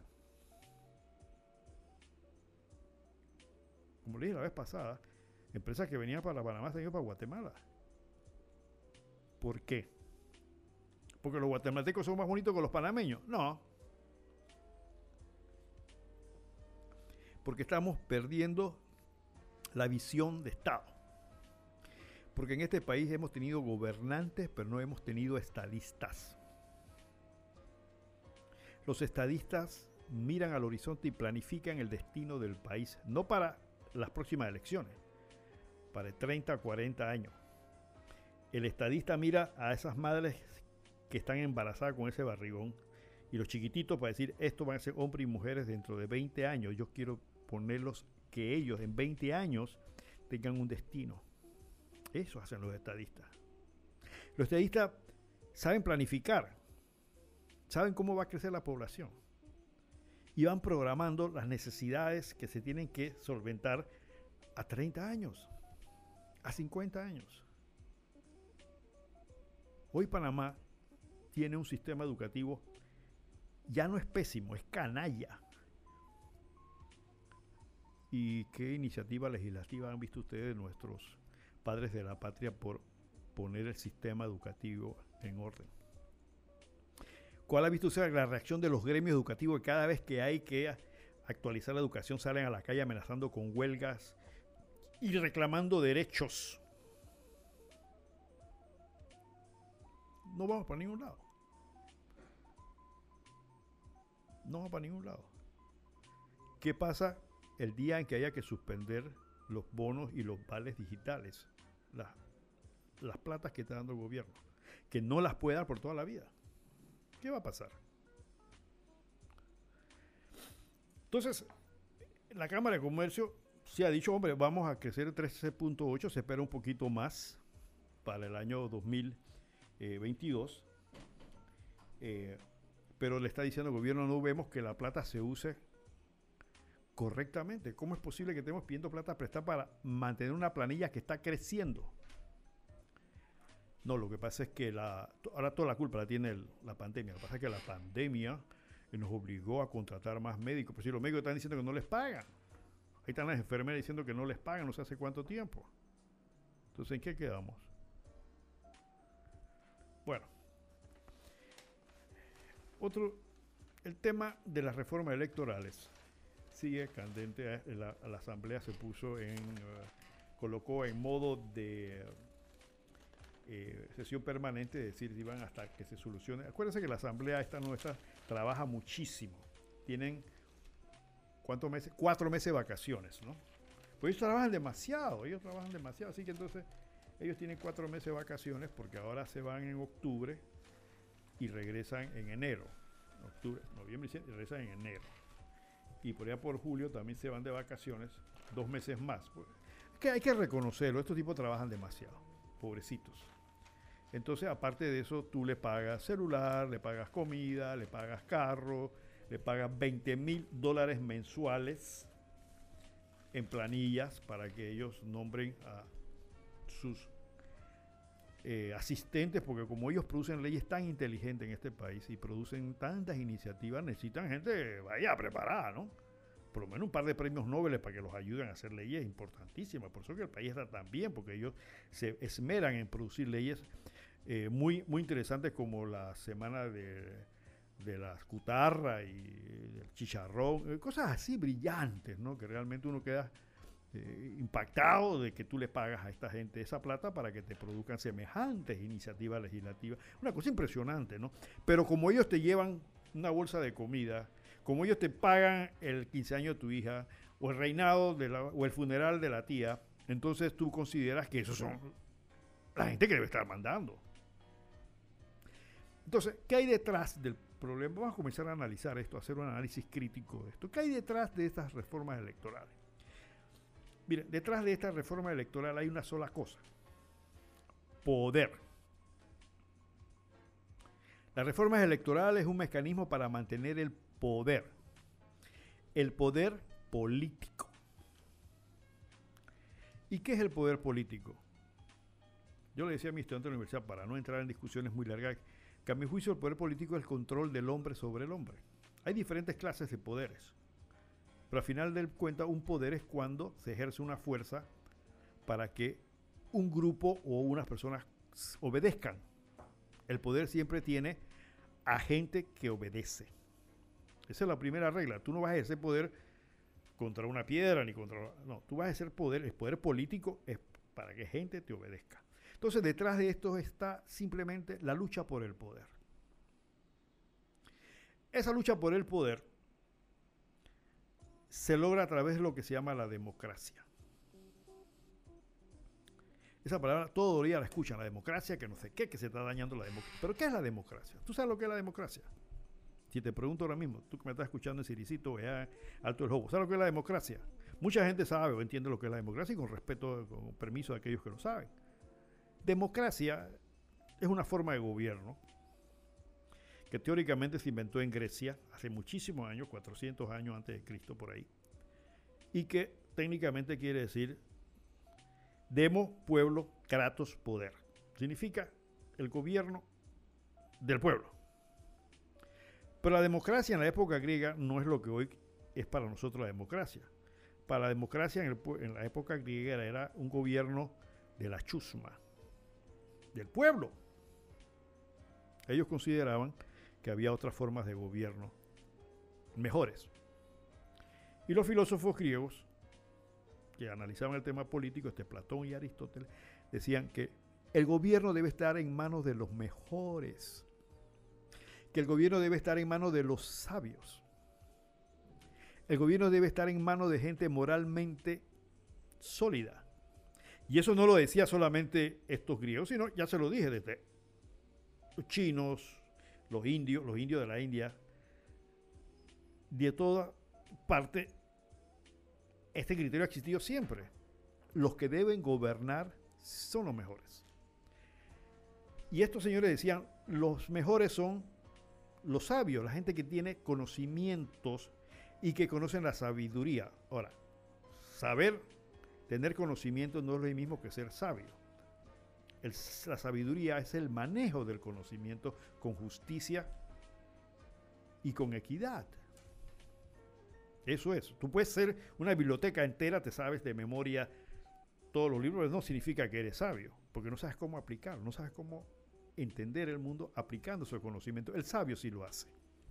Entonces, la intención es que los gobernantes sean sabios, sean honestos, y como decían los otros, Confucio y Moji, no solamente eso, sino que quienes los rodean, sus ministros, también lo sean. Eso es lo ideal. Entonces, las reglas que se están discutiendo en la Asamblea es para poder manejar ese poder.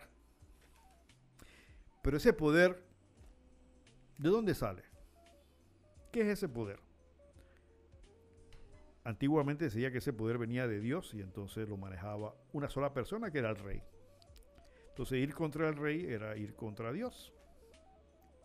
Y como la ignorancia de aquellos tiempos era muy amplia y la superstición y la religión manejaban, entonces los reyes hacían lo que les daba la gana. Pero llega la gente y dice, un momentito, espérate un momentito, espera, espera, espera un momentito. para la película ahí. ¿Sabes qué? Eh, tú no estás gobernando solo, tú gobiernas para un pueblo. Y entonces lo que te vamos a pedir, rey, es que por lo menos a cierto sector de ese pueblo no los trates igual que a todos. Y ahí salen entonces, sobre todo en Inglaterra, esa posición donde el rey ya tiene que bajar la intensidad de su control absoluto. Y se le imponen al, rey ciertas reglas. Hubo dos normas en Inglaterra de esto, una de los derechos civiles y otra que se llamó la Carta Magna, que consideran algunos que fue la primera constitución, es decir, regular el poder porque se dieron cuenta que ese poder no podía estar en manos de una persona que hiciera lo que le diera la gana. Ese poder hay que manejarlo, hay que controlarlo. Entonces por ahí salen los primeros respiros de lo que viene a ser posteriormente lo que es el orden constitucional. Vamos a dejarlo ahí. Para que vayan entiendo que el poder, entonces, todo el mundo dice, hey, el poder primero tiene que ser por gente, la mejor gente posible para que manejen el poder, que son los gobernantes y los gobernantes deben estar rodeados de ministros sumamente capaces, serios y honestos, para que haga lo que decían los griegos, la buena vida, es decir, el bien común. Esa es la razón del por qué le damos el poder a esta gente, porque ellos tienen que retornar con ese poder la buena vida, el bien común, que tú no pases hambre, que tengas trabajo, que tengas electricidad barata, que tengas buenas calles, que tengas buena, eh, buena educación, buenos hospitales. Para eso le das el poder. Y eso no se está discutiendo ahora, eso viene siglos atrás. Los griegos le llamaban la buena vida. Es decir, te damos el poder para que tú, con ese poder, no des buena vida. Pero entonces viene, viene la forma en que ese poder va a llegar a manos de los gobernantes y entran las reglas del juego. Vienen entonces, en este caso, las reformas electorales, es decir, las reformas para que se escojan a esta gente. Entonces partimos primero del hecho de que ese poder, ese poder, de acuerdo a la nueva visión, está en el pueblo. Ya no viene de Dios, ya no viene una lotería. Ahora el poder que ejercen los gobernantes, se dice, proviene del pueblo. Por eso las constituciones siempre lo dicen al principio. El poder emana del pueblo. Y usted lo han escuchado mil veces por ahí. Pero tú que estás allá adentro, metido en siricito, de repente tú no entiendes esto, porque el poder emana del pueblo. ¿Qué está hablando esta gente? Entonces, ese poder se manifiesta a través del voto. Entonces, el votante que no está educado en cuestiones políticas, ni, ni mucho menos educación normal, no entiende el poder del voto. Y lo vende. Piensa que es una especie de mercancía. Como él no le da valor, cualquier cosa que le den es buena. Entonces, si tú estás allá en el monte, en un pueblito metido allá en la selva, si te dan 20 dólares por el voto, hey, yo no tenía esos 20 dólares antes, con me va a solucionar por lo menos una semana o tres días porque no tiene conciencia del valor de ese voto. El que te lo compra sí, pero el que lo vende no. Entonces, si te dan una bolsa de comida, si te dan unos materiales para hacer un anexo, si te pagan el 15 años de la IA, tú vendes tu voto porque lo entiendes que es una mercancía, que de otra forma no recibo nada. Ese es el principal pensamiento que tienes yo voy a votar, pero si yo voto a final de cuentas no recibo nada. Así que si este tipo o esta tipa me dan 30, 40, 50 dólares, me dan una bolsa de comida, saqué algo. Porque no tienes conciencia, no tienes capacidad de entender el poder de tu voto. Ahora, si fuera una persona pensante, te pones a pensar, oye, pero ¿por qué me dan una bolsa de comida a mí por, por el voto? Si eso no vale nada, si al final de cuentas yo voy y voto por cualquiera y eso ya yo no me gano. ¿Por qué será eso? Eso, no, eso nunca lo piensas. ¿O sí? No lo piensas. Cuando tenés los 30, 40, 50, tenés la bolsa de comida, qué sé yo. Tú no piensas eso. Tú vas a recibir tu plan y algunos lo cogen se van para la cantina a gastarse, los otros se lo van a comprar comida, qué sé yo. Pero no, nunca te pones a pensar, ¿por qué? Oye, le compró voto a mil. Y si le da 50 dólares a mil, son 50 mil dólares. ¿Y por qué gastan 50 mil algo que para mí no tiene valor? Lo hacen porque sí tiene un valor que tú no conoces es casualmente el valor de poder llegar a manejar el poder político. Porque ese pedacito de poder que lo hace a través del voto se va sumando y con eso van a lograr ellos tener el control político, el poder político. Y la primera manifestación del poder político en manos de los diputados es hacer las leyes. Pero se presume de que tú le, se presume, porque tú no eres consciente de eso, se presume de que ese voto que le estás dando es para que te produzca una buena vida, una vida mejor. Pero esa respuesta tú no la tienes en la cabeza, tú entiendes de que, hey, recibí algo por algo que para ti no tiene valor. Es el primer engaño que hay. Por esa razón, el dicho de que qué bueno es para los gobernantes que el pueblo no piense. Porque como tú no estás educado, no tienes el valor de tu voto, no tienes conciencia del poder político, entonces te usan y le entregas a ellos el gran poder del Estado. Y el poder de regular la vida de toda la gente y de manejar los recursos y bienes del Estado. Le estás dando ese poder. Entonces, ¿cuánto vale tu voto si le pusieras ese valor? ¿10 dólares? ¿20 dólares? O 100 mil o un millón de dólares. Nunca te van a pagar el verdadero valor de tu voto. Jamás te lo van a pagar. Aunque seas la persona más humilde de este país. Que vivas en el lugar más recóndito y olvidado de este país. Jamás te van a pagar el valor de tu voto. Te van a dar el valor que ellos consideran que tú y tu voto vales. Son ellos los que le ponen el precio. Porque si te van a decir, te doy 30 horas por el voto y dices, yo quiero 3 mil, se van a echar a reír. Olvídate de eso. Y como me dijo una vez un viejo diputado, que todavía es diputado, que cuando, después que, después que recibía el voto que lo compraba, y venían los ciudadanos a pedirles cosas, porque son unos perigüeños, porque así peyorativamente los tratan, pues que ya yo, ya yo, ya yo le pagué el voto. Yo tengo que nada. Ya yo cumplí con, esa es la mentalidad del mal político. Ya yo cumplí, que me vienes a pedir? O en otros casos te ofrece que si llego arriba te voy a hacer la calle, si llego arriba te voy a nombrar a tu hija, si llego arriba, ellos le ponen el precio. Y tú, en tu incapacidad de valorar realmente el valor que tiene esto, dices, bueno, está bien, hombre, si van a nombrar a mi hijo con mil dólares, algo le saco al voto. Y, usas el voto como una mercancía. Pero te das cuenta que ese nombramiento de tu hijo por mil dólares no es producto de la acción de ese sujeto, porque no lo va a pagar de su bolsillo. Lo vas a pagar tú mismo y tus vecinos. Entonces se crean las regulaciones electorales. Hay varios temas que tratar en esto. Yo, alguien me preguntó, ¿qué piensa usted de las reformas electorales? Yo le dije, mire, ¿sabe una cosa? Yo realmente no me atrevo a opinar porque no ha salido las reformas electorales. Y todos sabemos que la asamblea es como una máquina moledora de carne. Tú le metes ahí los ingredientes y te sale cualquiera cosa.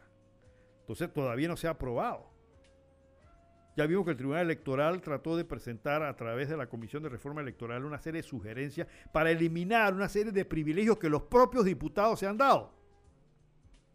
Sobre todo el conteo de los benditos votos por residuo, medio, de, eh, medio cociente, medio cociente y residuo que un diputado dijo en la asamblea, es que yo no entiendo esa vaina tampoco. Imagínense ustedes que un propio diputado se dice a sí mismo que él ni siquiera entiende cómo, cómo, se, cómo se reparten los votos para distribuir las curules en una, en una asamblea, sistema democrático. Ese tema es, yo quiero desglosarlo con más calma, pero evidentemente el tiempo no me está alcanzando. Pero las reformas que se han realizado, realmente las principales, no han evolucionado mayormente, que es el fuero electoral penal. ¿Qué significa eso? Que cualquier un candidato, luego que se postula y luego, y luego unos días después de, de, las eh, votaciones, no puede ser eh, procesado penalmente por delitos. O sea, no lo puedes tocar. Estamos creando en Panamá una casta de criminales especiales. ¿Y cuáles son esos criminales especiales? Aquí los criminales especiales son los diputados, ¿Por qué son criminales especiales? Porque a ellos se les da un trato especial. Los, criminales eh, eh, legislativos solamente pueden ser juzgados por la Corte Suprema de Justicia. Y los criminales judiciales, llámese magistrado de la Corte, solo pueden ser juzgados por la Asamblea.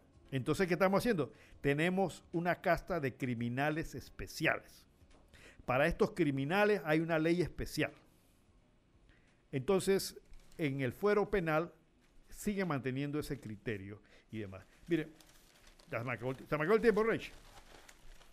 Sí. Ah, me queda un minuto. Bueno, que un minuto no es nada, Rich.